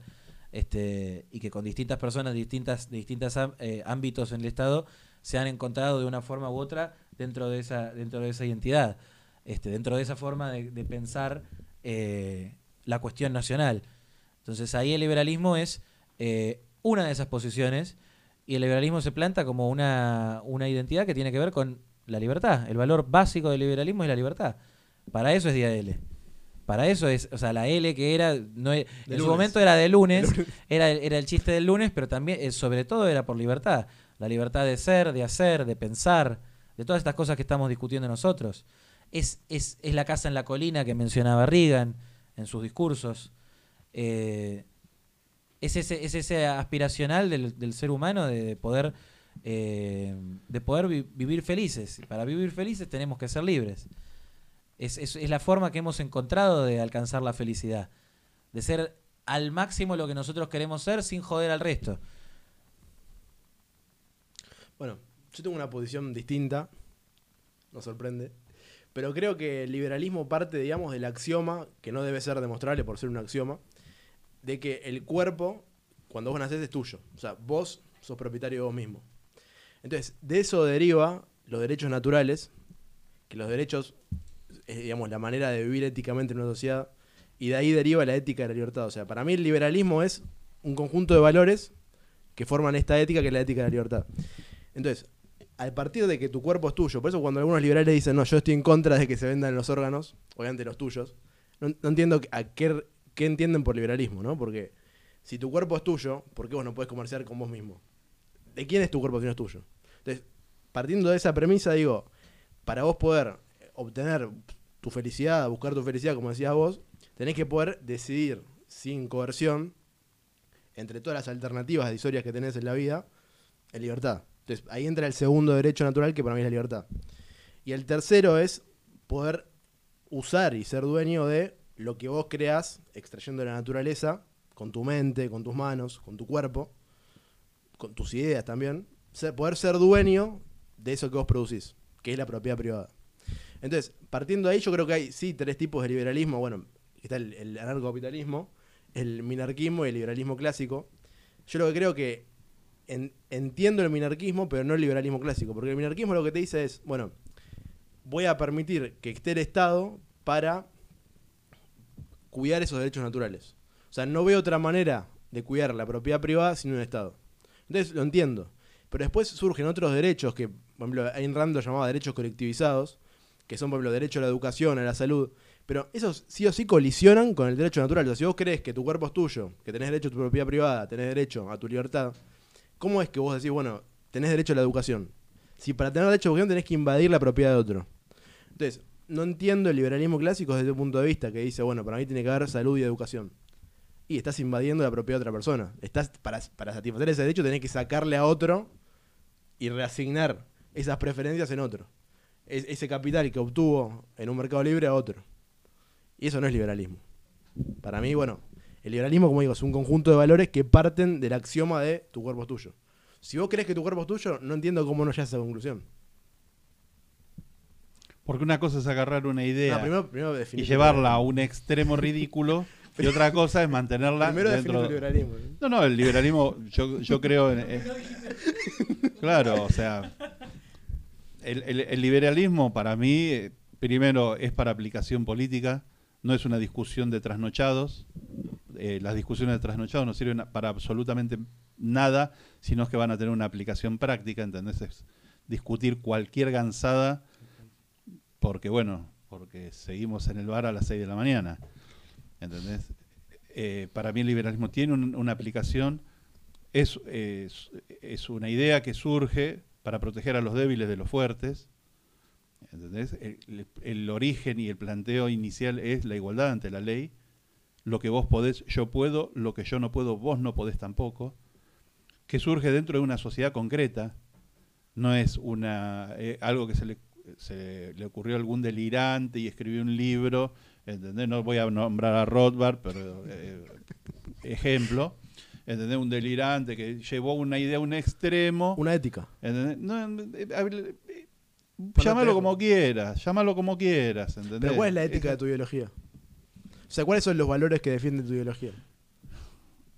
La igualdad ante la ley, el respeto a la propiedad privada, ¿entendés? La posibilidad de una persona de desarrollarse en base a sus esfuerzos, o sea, a sus ideas, a su trabajo y a su suerte. ¿Entendés? La búsqueda de la felicidad, lo que cada uno crea que es esa felicidad, pero obviamente dentro de límites normales. ¿Entendés? Porque lo que es- cuando se hacen esas teorizaciones como haces vos, este, se olvidan de que todo se plantea dentro de límites normales, normales para una sociedad contemporánea.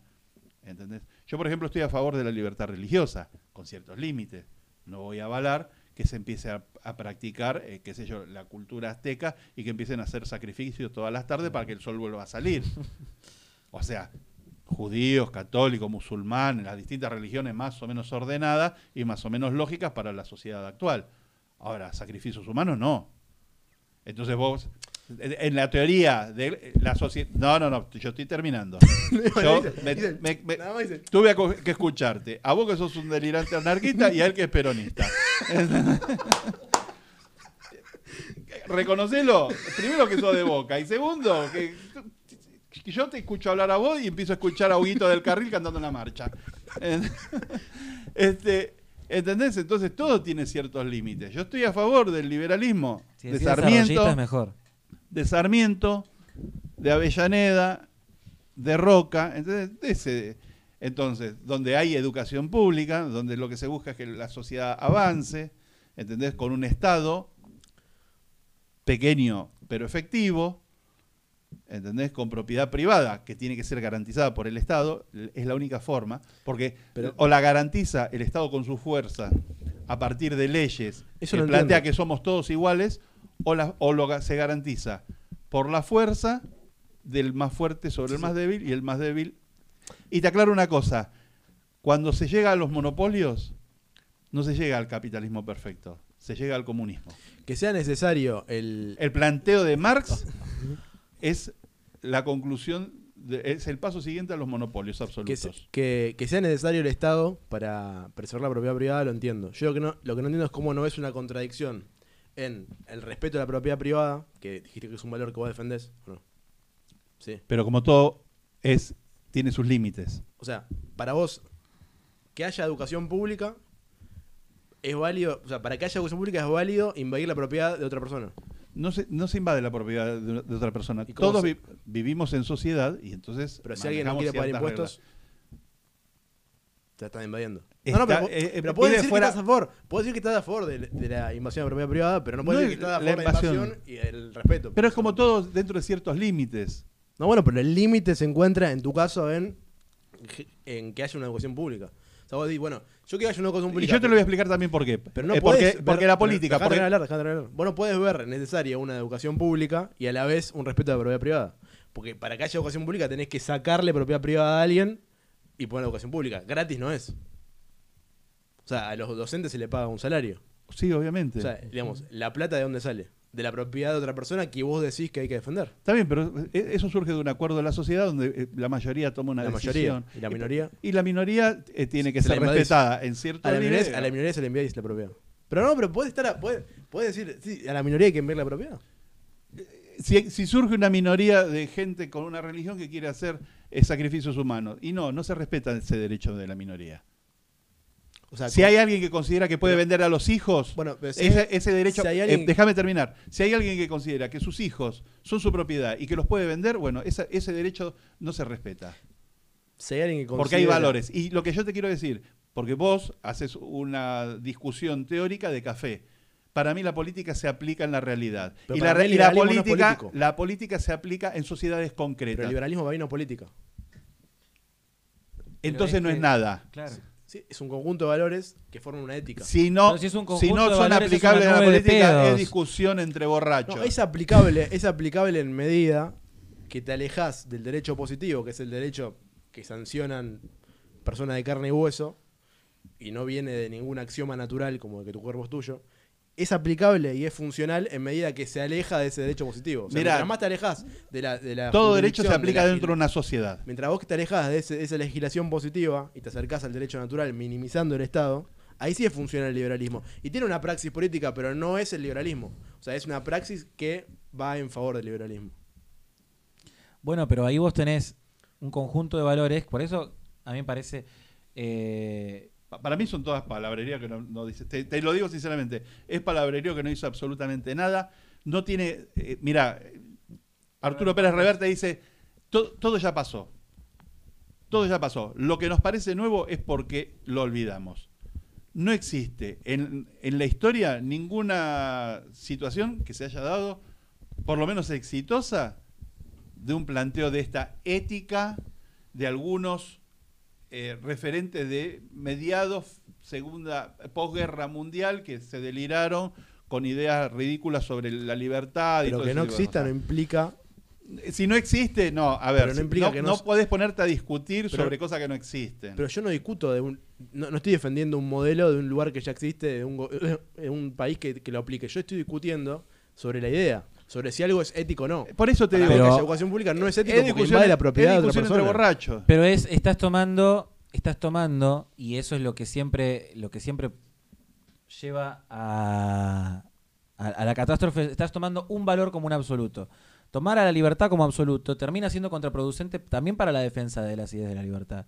Cuando uno quiere defender la libertad y defiende a la libertad como absoluto, defiende un, un pedófilo este, abusando de, de un nene. No, pues estás invadiendo de la otra, otra persona. No, pero vos estabas recién diciendo que vos querías una sociedad en la que en la que se podía hacer lo que se quiera según los marcos normativos de sin- cualquier No, sin este, invadir. y si es competitiva. No, sin si es invadir. competitiva sin la invadir sociedad de los la de pederastas, vos entonces los a pederastas ganan y se violan a todos los nenes. Estás equivocado. Yo acabo de decir que vos no podés. O sea, de hecho, el- lo único que se le obliga a otro individuo, por eso son derechos negativos, es no tener que invadir los derechos de otro.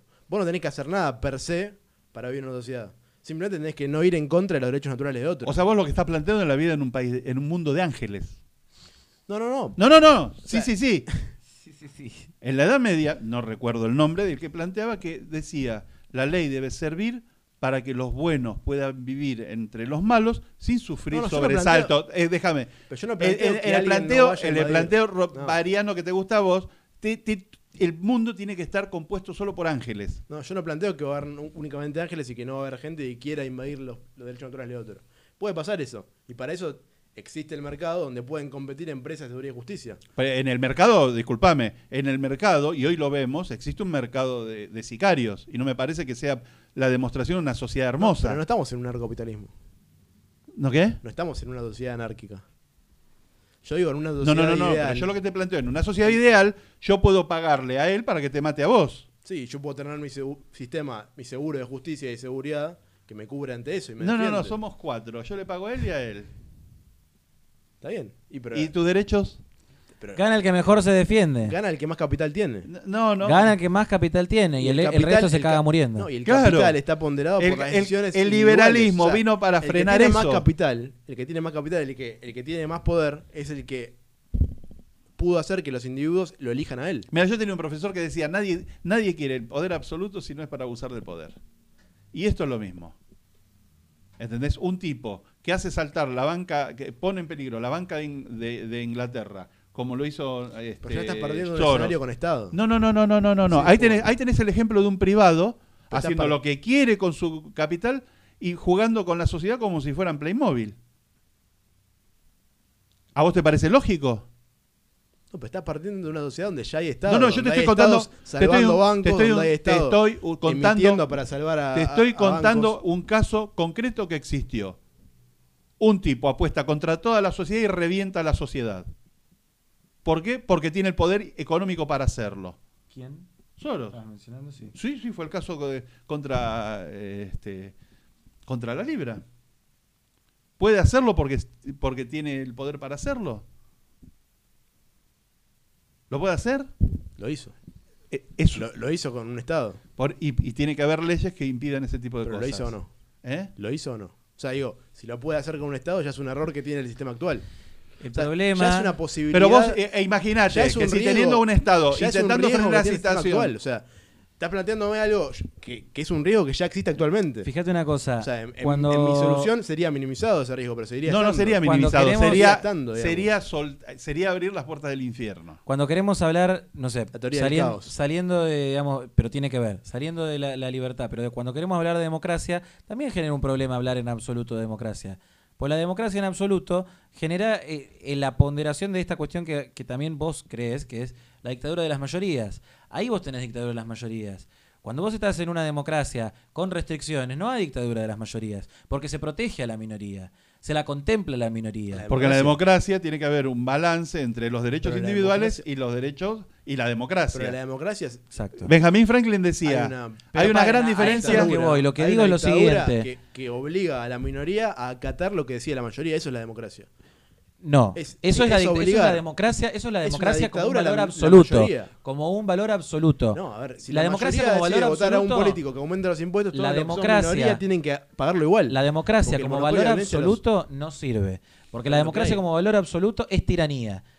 La democracia como un sistema de representatividad, como un sistema de que el pueblo pueda tomar sus propias decisiones eh, por distintos mecanismos y poder dar a un ordenamiento de la sociedad que sea lo más plural posible y que le dé precisamente herramientas para esa libertad, eso es la democracia que hay que, que hay que defender, que es la democracia liberal, que se acompaña de los estados republicanos que tienen pesos y contrapesos para el poder. La libertad también, como absoluto, termina condiciendo a las peores tiranías. Pero sigue- Porque si no es una tiranía, si no es una minoría. tiranía del Estado, es una que tiranía del planteás mercado. vos. Y a mí me importa un carajo. Pero la que democracia sea- que, me me- vos es la misma democracia que sigue vulnerando los derechos naturales de la minoría. a No, me- no, es que hay una parte que vos no vulnerando, entendés. Y es que todo individuo vive dentro de una sociedad. Obligado.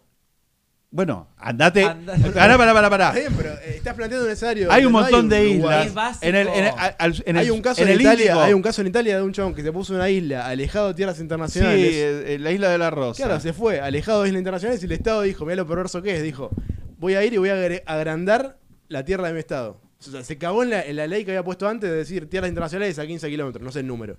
Eran 15 y dijo, bueno, ahora son 20, pum, te tiro la isla a la mierda. O sea, ni siquiera puedes irte a una isla internacional. Ni siquiera puedes irte a tierras internacionales y poner una isla ahí.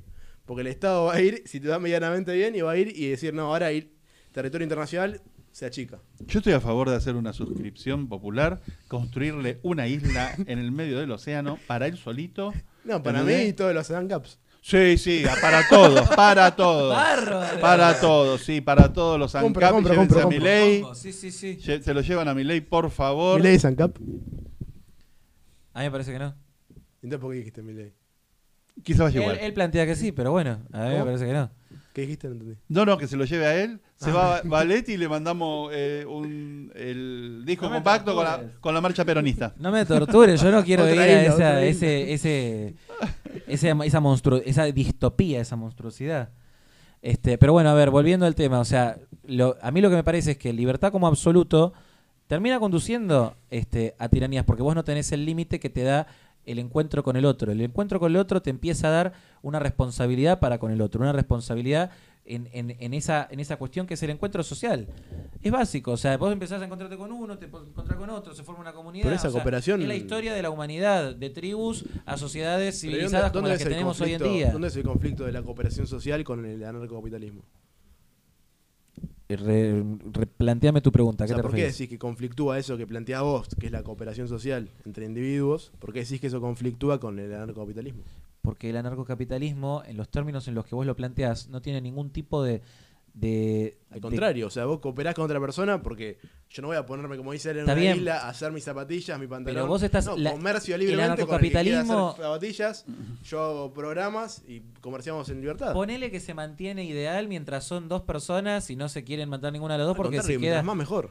Claro, pero cuando son más, en algún momento empiezan a surgir los vicios del ser humano naturalmente, que y ahí, surgen y ahí- y naturalmente. ahí eso envía una señal al mercado para que haya empresas de seguridad y justicia. Pero esas empresas de seguridad y justicia, yo, yo no me quiero imaginar Él no quiere a entender. Techint, yo no me No quiero quiere- imaginar a Techint con eh, una fuerza policial, no me quiero imaginar a Grupo Clarín con una Y no va a fuerza pasar policial. porque esas empresas que mencionas son lo que son gracias al Estado.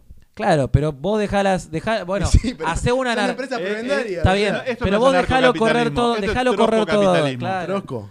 Este, ni siquiera. No, no, Con no- perdón no de los bancaría- troscos. no banca- claro, con perdón de los troscos, porque no bancarían, digamos, que las empresas tengan el poder este, para suprimir al individuo. Porque si vos es una decís, empresa está que- si es una perfecto que empresa te que suprima el, surgió está, está mal que te suprima el Estado, pero está perfecto que me suprima McDonald's.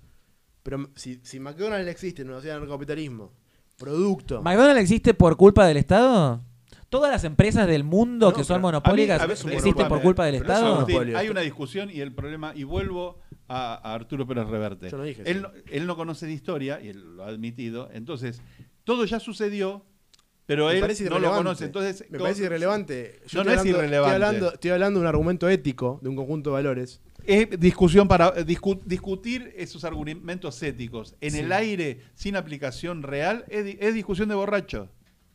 Es discusión de Es borracho a las discusión 7 de la Es una mañana. discusión teórica. Es una No, discusión no es teórica. teórica, y, yo, es- y yo analizo Es, todos los es eventos. masturbación analizo todos intelectual, es, es- no pasa de ser eso, es, mar- ana- es analizo todos los eventos y todas las decisiones basándome en una ética. No, no, Y vos preferís invadir la propiedad de otro para poner educación. no haces un análisis de los hechos, Pero tu sino ética que es creas- absoluta. eh, Sí, es absoluta. Es, es el mundo es del Es radical, absolutista. radical. Y el liberal, Es radical, el liberalismo, el liberalismo se radical. creó para ir en contra del absolutismo. No, el liberalismo El radical es- absolutismo también es un problema dentro de la ética. Uno no puede discutir éticamente absolutamente. Sí, porque partís del axioma de que tu cuerpo es tuyo, eso es indiscutible. Entonces, todo lo que deriva de ese derecho natural, de que tu cuerpo es tuyo, son esos, esas dos, esos dos derechos, la propiedad privada y la vida. Pero fíjate que a veces para la proteger la libertad o la vida o la propiedad, por ejemplo, vuelvo con el ejemplo de un niño, este, una persona, porque tiene que ver con la cuestión del indefenso, el, el, el, el más débil, eh, que tiene que ver con este, la defensa del liberalismo. una ONG. El más débil que lo defiende ONG, a suerte de una ONG. Pero imagínate la cantidad de gente que hay ahora apo- apoyando a ONGs con un Estado que te come más de la mitad del salario. Imagínate la cantidad de gente que habría y la cantidad de capital que tendría una ONG en una sociedad en CAP. O sea, se duplicaría, se triplicaría. Y si, y si alguien le chupa un huevo, No, si no, no, no hay- no forma- basura, A si ver, no pasa de ahora, discutir si no porque pasa ahora. Él plantea. Si no pasa ahora con un re- 50% él- él de capital que te queda en ideal el bolsillo, y imagínate gira cómo te todo queda el alrededor 100. de ese ideal en el que tenés una, dos variables. sí. Pero imagínate que hoy pasa que hay ONGs ayudando gente con la mitad de tu capital en el bolsillo. Si ¿Sabes cuál, es, 100%, ¿Sabes cuál es el problema de esas ideas? Y te lo digo con todo respeto. Es, hay una frase que a mí me encanta que dice: el papel resiste todo. Yo acá te puedo agarrar un papel y te puedo demostrar que no vamos a ir de vacaciones a la luna en escalera mecánica. Y yo te hago un papel y te puedo asegurar que queda redondito y te demuestro que se puede ir de vacaciones a la luna en una escalera mecánica. Trata de construir eso. Pero no hay na- nadie tiene que construirlo, se construye solo. O sea, son las decisiones individuales de cada uno. No, no se construye tiene que todo. haber, no tiene que haber un responsable, un papá Estado que te construya la sociedad. Tenemos que ir en contra del Estado y destruirlo. A ver, a la luna no se puede llegar en escalera mecánica, no importa. Y no, bueno, pues- esa es la parte que vos no entendés, sería- por eso lees a esa- y lees a, a Es Giacomini. una, es una consecuencia de argumentos que no es válida. Es ilógico lo que planteas. Ir a la luna con escalera mecánica. Y es tan ilógico como el No, porque yo anarcocapitalismo. me estoy basando, te dije, baso en que mi cuerpo es mío y de ahí derivan dos derechos. Ahí me quedo. Claro, o sea, eh, O sea, eh, y todas las demás más variables que tiene la, eh, la vida humana, todo lo que se ha demostrado la- a partir de la historia, para vos no mercado, existe. lo no. soluciona el mercado. Ya, bueno, si lo soluciona el mercado. ¿Qué sé yo? ¿Qué sé yo? Bueno. No, no, no, no, el que lo solucione el mercado es, eh, no tiene respuesta eh, práctica posible. Sí, ¿cómo No, que no? no. ¿Cómo que no? Pero cuando, como dije el ejemplo de la leche o el líquido, no sé cómo decirlo, la leche vegana, como le dijiste vos, líquido vegetal. Sí, sí, bueno, eso, eh, el jugo de soja, lo que sea, eso no es soja. leche, la leche de soja no Como existe. dijiste, el, el jugo de soja fue producto de individuos demandando leche de soja, líquido de soja. ¿A qué empresa? A otra En no general. Que, otra que no que- que existe general. porque existe el Estado. Entonces, Según el- vos, porque las empresas todas mercado- existen porque existe el Estado. no dije eso nunca. Claro, al final termina No dije eso nunca. No dije eso termina- nunca. termina siendo No dije eso altamente trosco. Te este enroscás él le, vos manda, mismo. él le mandó y compró leche vegana a una empresa que no es la Serenísima, la Serenísima lo vio, dijo, hay un montón de gente tratando de mandar leche vegana, pongo mi leche vegana. Eso es mercado, esos son individuos demandando en un mercado, enviando señales al sistema de precios, que producen un cambio. Pero eso está bárbaro, eso es un sistema de libre Y empresa. bueno, por eso, pero eso podría funcionar con la ley, con el servicio de arbitraje, con la seguridad, con la Con la justicia. ley. Sí, la ley es un producto más. Con la ley. Sí. Con la, ley ley puedes no eliminar los derechos Con la individuales. educación. Con la ley se pueden eliminar los derechos individuales. La ley no y vamos a caer en algo horrible que hablamos siempre y que se habla en toda la sociedad. Entonces, la matanza de judíos en los campos de concentración fueron legales. Y eso no, no es, admisi- no es Legales- admitible. Legales por quién, justamente. digo, No es admitible. Eso, eso alimenta mi argumento. O sea, eso era derecho positivo No, no, no. del Estado alemán. O sea, el, el Estado alemán dijo esto es legal. ¿Por qué? Ah, porque lo digo yo. No, no. No deriva, no deriva de si ningún derecho natural. No cosa. deriva. Matar Y- judíos y- no y- deriva de y en ningún la sociedad derecho acá- natural. y en la sociedad si acá, hubiera ¿quién va a derivado de un derecho natural, En la sería sociedad, tan simple como no ir en contra de la vida, no ¿quién matar va a hacer las, ley, las leyes?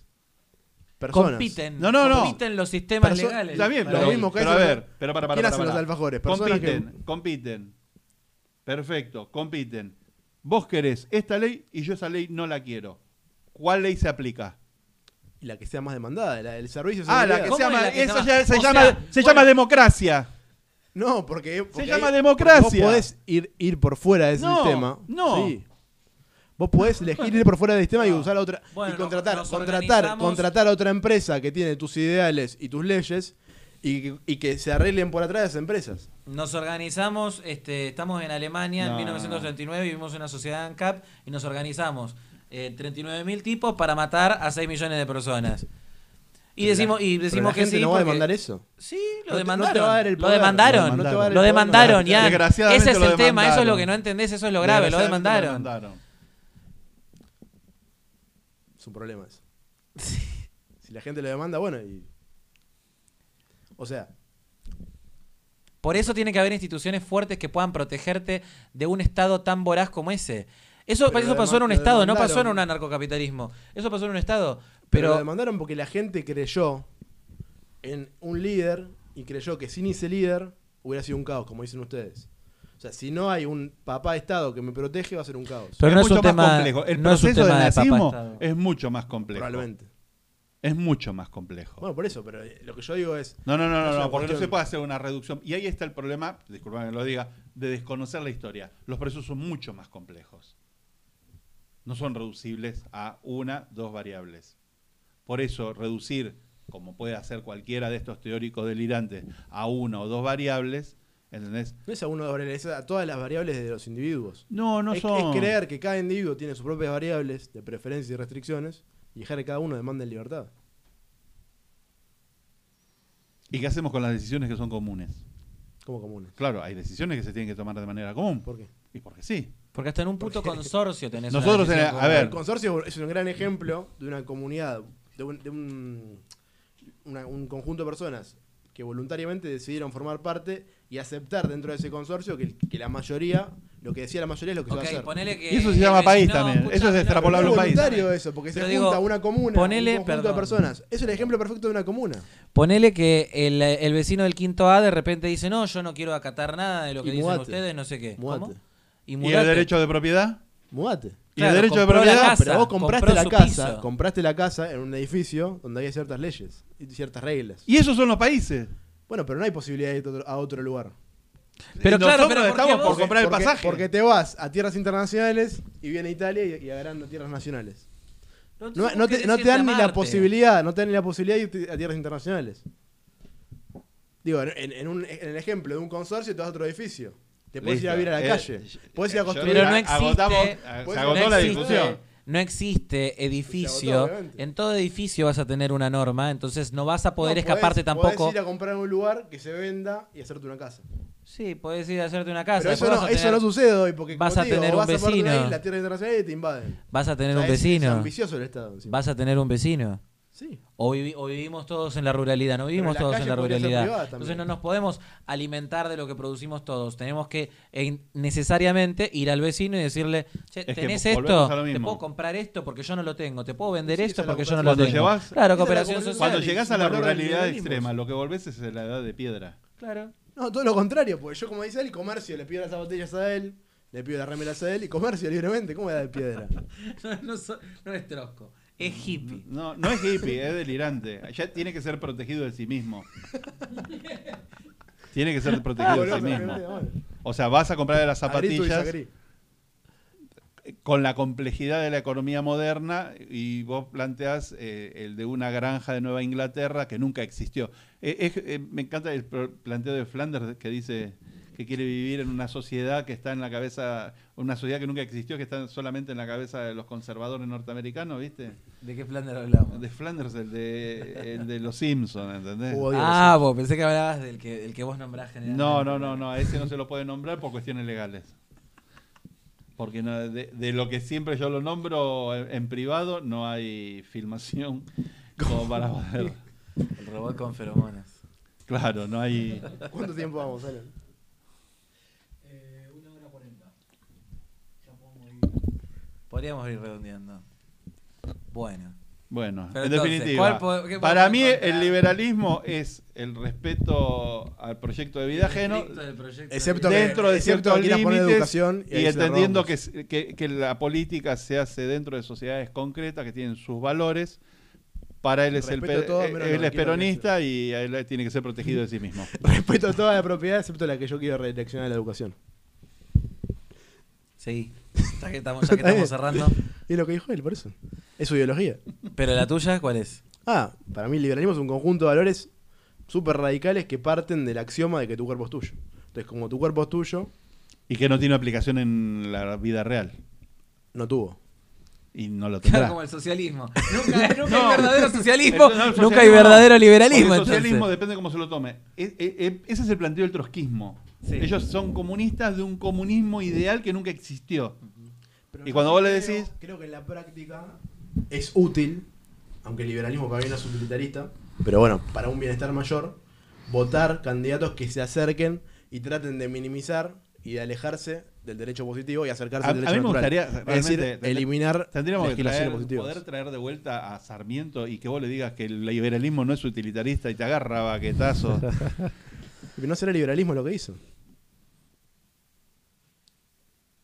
¿Qué? No es liberalismo No. Sarmiento. No, no es liberal Sarmiento. Sarmiento no la- no era Redireccionó, le sacó plata a uno no. para poner educación pública. Por eso, sí, no, pues, realmente era eh, eh, Sarmiento era comunista, Ni era comunista. Claro. Este, el primer peronista Sarmiento, ahora de repente, no sé, o bueno, algo. el primer estatista.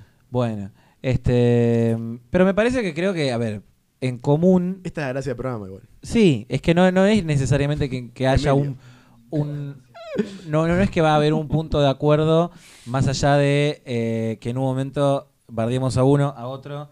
Rara vez pasa que lo bardiemos los dos a él.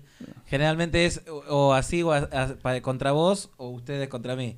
Este, él Aclaremos, hay, hay un tema de edad también en que Hay un respeto a los tiene- mayores. respeto a los mayores y además a la acumulación de décadas de experiencia y Cuando son- venga el, todavía tema están de la venta de contenido por internet. ¿Cómo? Spoiler, spoiler. ¿Qué dijiste? Nada, Buah. secreto. Bueno, este, pero en fin, De la venta por internet, no sé qué quiere no decir. sé, que quiere vender No, órganos, no sé, capaz Bueno. los órganos del grupo de IAM. Claro, pero Pico. primero que él quiere que, viste, yo todavía vivo en el mundo de la carreta, en que viajo a- me voy de vacaciones en diligencia, ¿entendés? que no es tan así, y, y después, bueno, no sé qué tendrá que ver el tema ese. Pero bueno, me parece que fue importante que nos podamos poner a discutir qué es lo que es eh, liberalismo en un programa como hoy, porque precisamente estamos relanzando el ciclo de IAL y, y está bueno que podamos ponernos a pensar qué es la libertad. O sea, hoy en día se habla un montón de libertad, especialmente en Argentina, donde se populariza tanto este, con el, el fenómeno que trajo Javier Milei y que después lo siguieron varios otros eh, economistas y después otras personas de la, de la cultura y demás. Y que hoy en día está en boca de todo el mundo, hasta los kirchneristas hablan de libertad. Sí, hay que Los ver más si, comunistas hablan de si libertad. estos candidatos y estos políticos son realmente liberales. Y seguramente según el encuadre que acaba de dar cada uno, se podrá responder. Es que ahí está lo que vos decías, la cuestión de quién se acerca más hacia esa libertad que nosotros planteamos. Y yo creo que eh, hay diferentes formas de, de concebir esa libertad. Fíjate, en una misma forma de concebir la libertad, que es la, liber- la libertad o el liberalismo, Claro. este, como una forma política, hay una diferencia de, de, que- de ¿Quién en cree, qué lugar, creen que es el candidato que va a cuál ser? es el candidato, pero no, en qué forma o cuáles son las formas en ¿Cómo, las que cómo se, puede aplica? Porque, por aplicar. ejemplo, cuando vos ves, eh, y yo vuelvo al, al hogar obrero, la formación, uno es social- son, eh, son socialistas, pero ve trazas del liberalismo ahí. El liberalismo no es una cosa absoluta y excluyente. Que quiere hacer liberalismo con Gabriel Solano. No, no se trata con Solano, pero sí, pero, pero pe- eso tiene que ver Sería un buen invitado, ¿no? Sí. Vos porque estás esperando que algún día alguien te deje un ojo en compota y por eso Pero por eso lo ponemos ahí al lado, sobre todo. y, y le pegamos entre los tres. pero Con Solano. Claro. Lo sumaba a Solano. claro, Solano, Otro- liberal clásico. ¿Entendés? Pero bueno, o sea, cuando vos hablas de una aplicación práctica, también eh, hablas eh, de que tenés que considerar en la política las opiniones de otros que también cuentan. Es así. Entonces hay que ver qué tiene, por ejemplo, en el liberalismo yo lo que veo es demasiado economista que ve los temas desde la economía y se olvidan de otras cosas. Y también a veces creen que, por ejemplo, los empresarios son todos ángeles, que no lo son. ¿entendés? Y plantean algún tipo de medidas, como por ejemplo flexibilización laboral, que tenemos que ver qué beneficia al trabajador y qué en realidad lo expone. Porque a mí me parece que dentro del liberalismo tenemos que tener una rama sindical. Porque la mayoría de, o gran parte de los liberales actuales, en realidad es clase media trabajadora Sí. y que el liberalismo no es la idea para los cuatro o cinco grandes empresarios No, no, al enganchados, a la política, sino que el, el liberalismo sirve para la verdulera de barrio, ¿entendés? Y para el, el- el- para el trabajador. Sí, Porque lo que te digo, el liberalismo vino para proteger al débil de los fuertes. Comparto, para mí el sistema de libre mercado beneficia más a los que están por fuera del sistema, a los que tienen que, al, al, digamos, al escalamiento social. O sea, a que la gente pueda avanzar y conseguir sus objetivos, más que mantener los privilegios de los que ya lo tienen. Creo Ahí que tenemos un punto de encuentro. Y ahí ne- necesitas saber, hay gente, hay sectores ahí lo va a romper el punto de encuentro. No, no, no, no. Hay, por ejemplo, socialistas o peronistas que han tocado más los temas de derechos laborales que uno tiene que ver, bueno, a ver cómo llegamos a acuerdos. Primero porque tiene que, porque hay que considerar que argentinos somos todos y que tenemos que llegar a acuerdos mínimos. Y segundo porque hay que reconocer que para, para ciertos temas económicos el liberalismo es tiene mejores ideas, pero a veces se le va la mano o se le puede llegar a ir la mano con la desprotección a los trabajadores. Claro. Y que eso tampoco es admisible. Bueno, pudimos exponer cada uno su idea, aunque no coincidamos. Creo que fue útil. ¿No? Nos despedimos con la mano. Dios. ¿Sí? Esto edítalo. Vamos a hacerlo representativo de Emilio, vamos a hacer como que estamos No, haciendo la Sí, mano. proceda, sí, proceda. Hacemos así todos juntos y somos felices. Y ahora, Pero bueno, Don, ahora, Hugo, ahora Don toca, Hugo del Carril cantando. ahora toca, eh, ahora toca seguir este camino que empezamos hoy, Ahora vamos que a es Día. L. Tengo hambre. En un, mom- en un proceso en el que vamos a tener mucho para discutir porque, bueno, la situación del país está como está, nosotros somos argentinos y Hay un contexto. comprometidos con la realidad del país, y también se vienen las elecciones, este, y que creemos que va a ser un aporte a, a la discusión política nacional. Y a mí me parece que DIAL aporta, digamos, a, a esa discusión. Por lo menos, yo creo que el, el público que tenga DIAL, este, sean 2, 80, 50 mil, 100 millones, las que sean, ojalá sean 100 millones, este, pero el público que tenga DIAL pueda llevarse eh, a la casa, pueda llevarse este, al momento en el que lo puede, se lo puede sentar a escuchar, eh, una discusión honesta sobre, sobre los temas que están pasando. No con una forma de, que, de, sacar una, una conclusión eh, absoluta de todo esto, sino como para seguir pensando, para seguir masticando, para que después esa persona, después de, este, no sé, dos días, una semana de haber visto el programa de él, le diga, che, mira, esto es lo que pienso Y que forme su opinión. y esto es lo que quiero y esto es lo que quiero que pase para mi país. A- a- lo que lo que dice Emilio de la situación me parece eh, fundamental porque a- yo siempre hablo muchas de las cosas que yo planteo eh, en política eh, tienen que ver con la urgencia pensando la política desde la urgencia.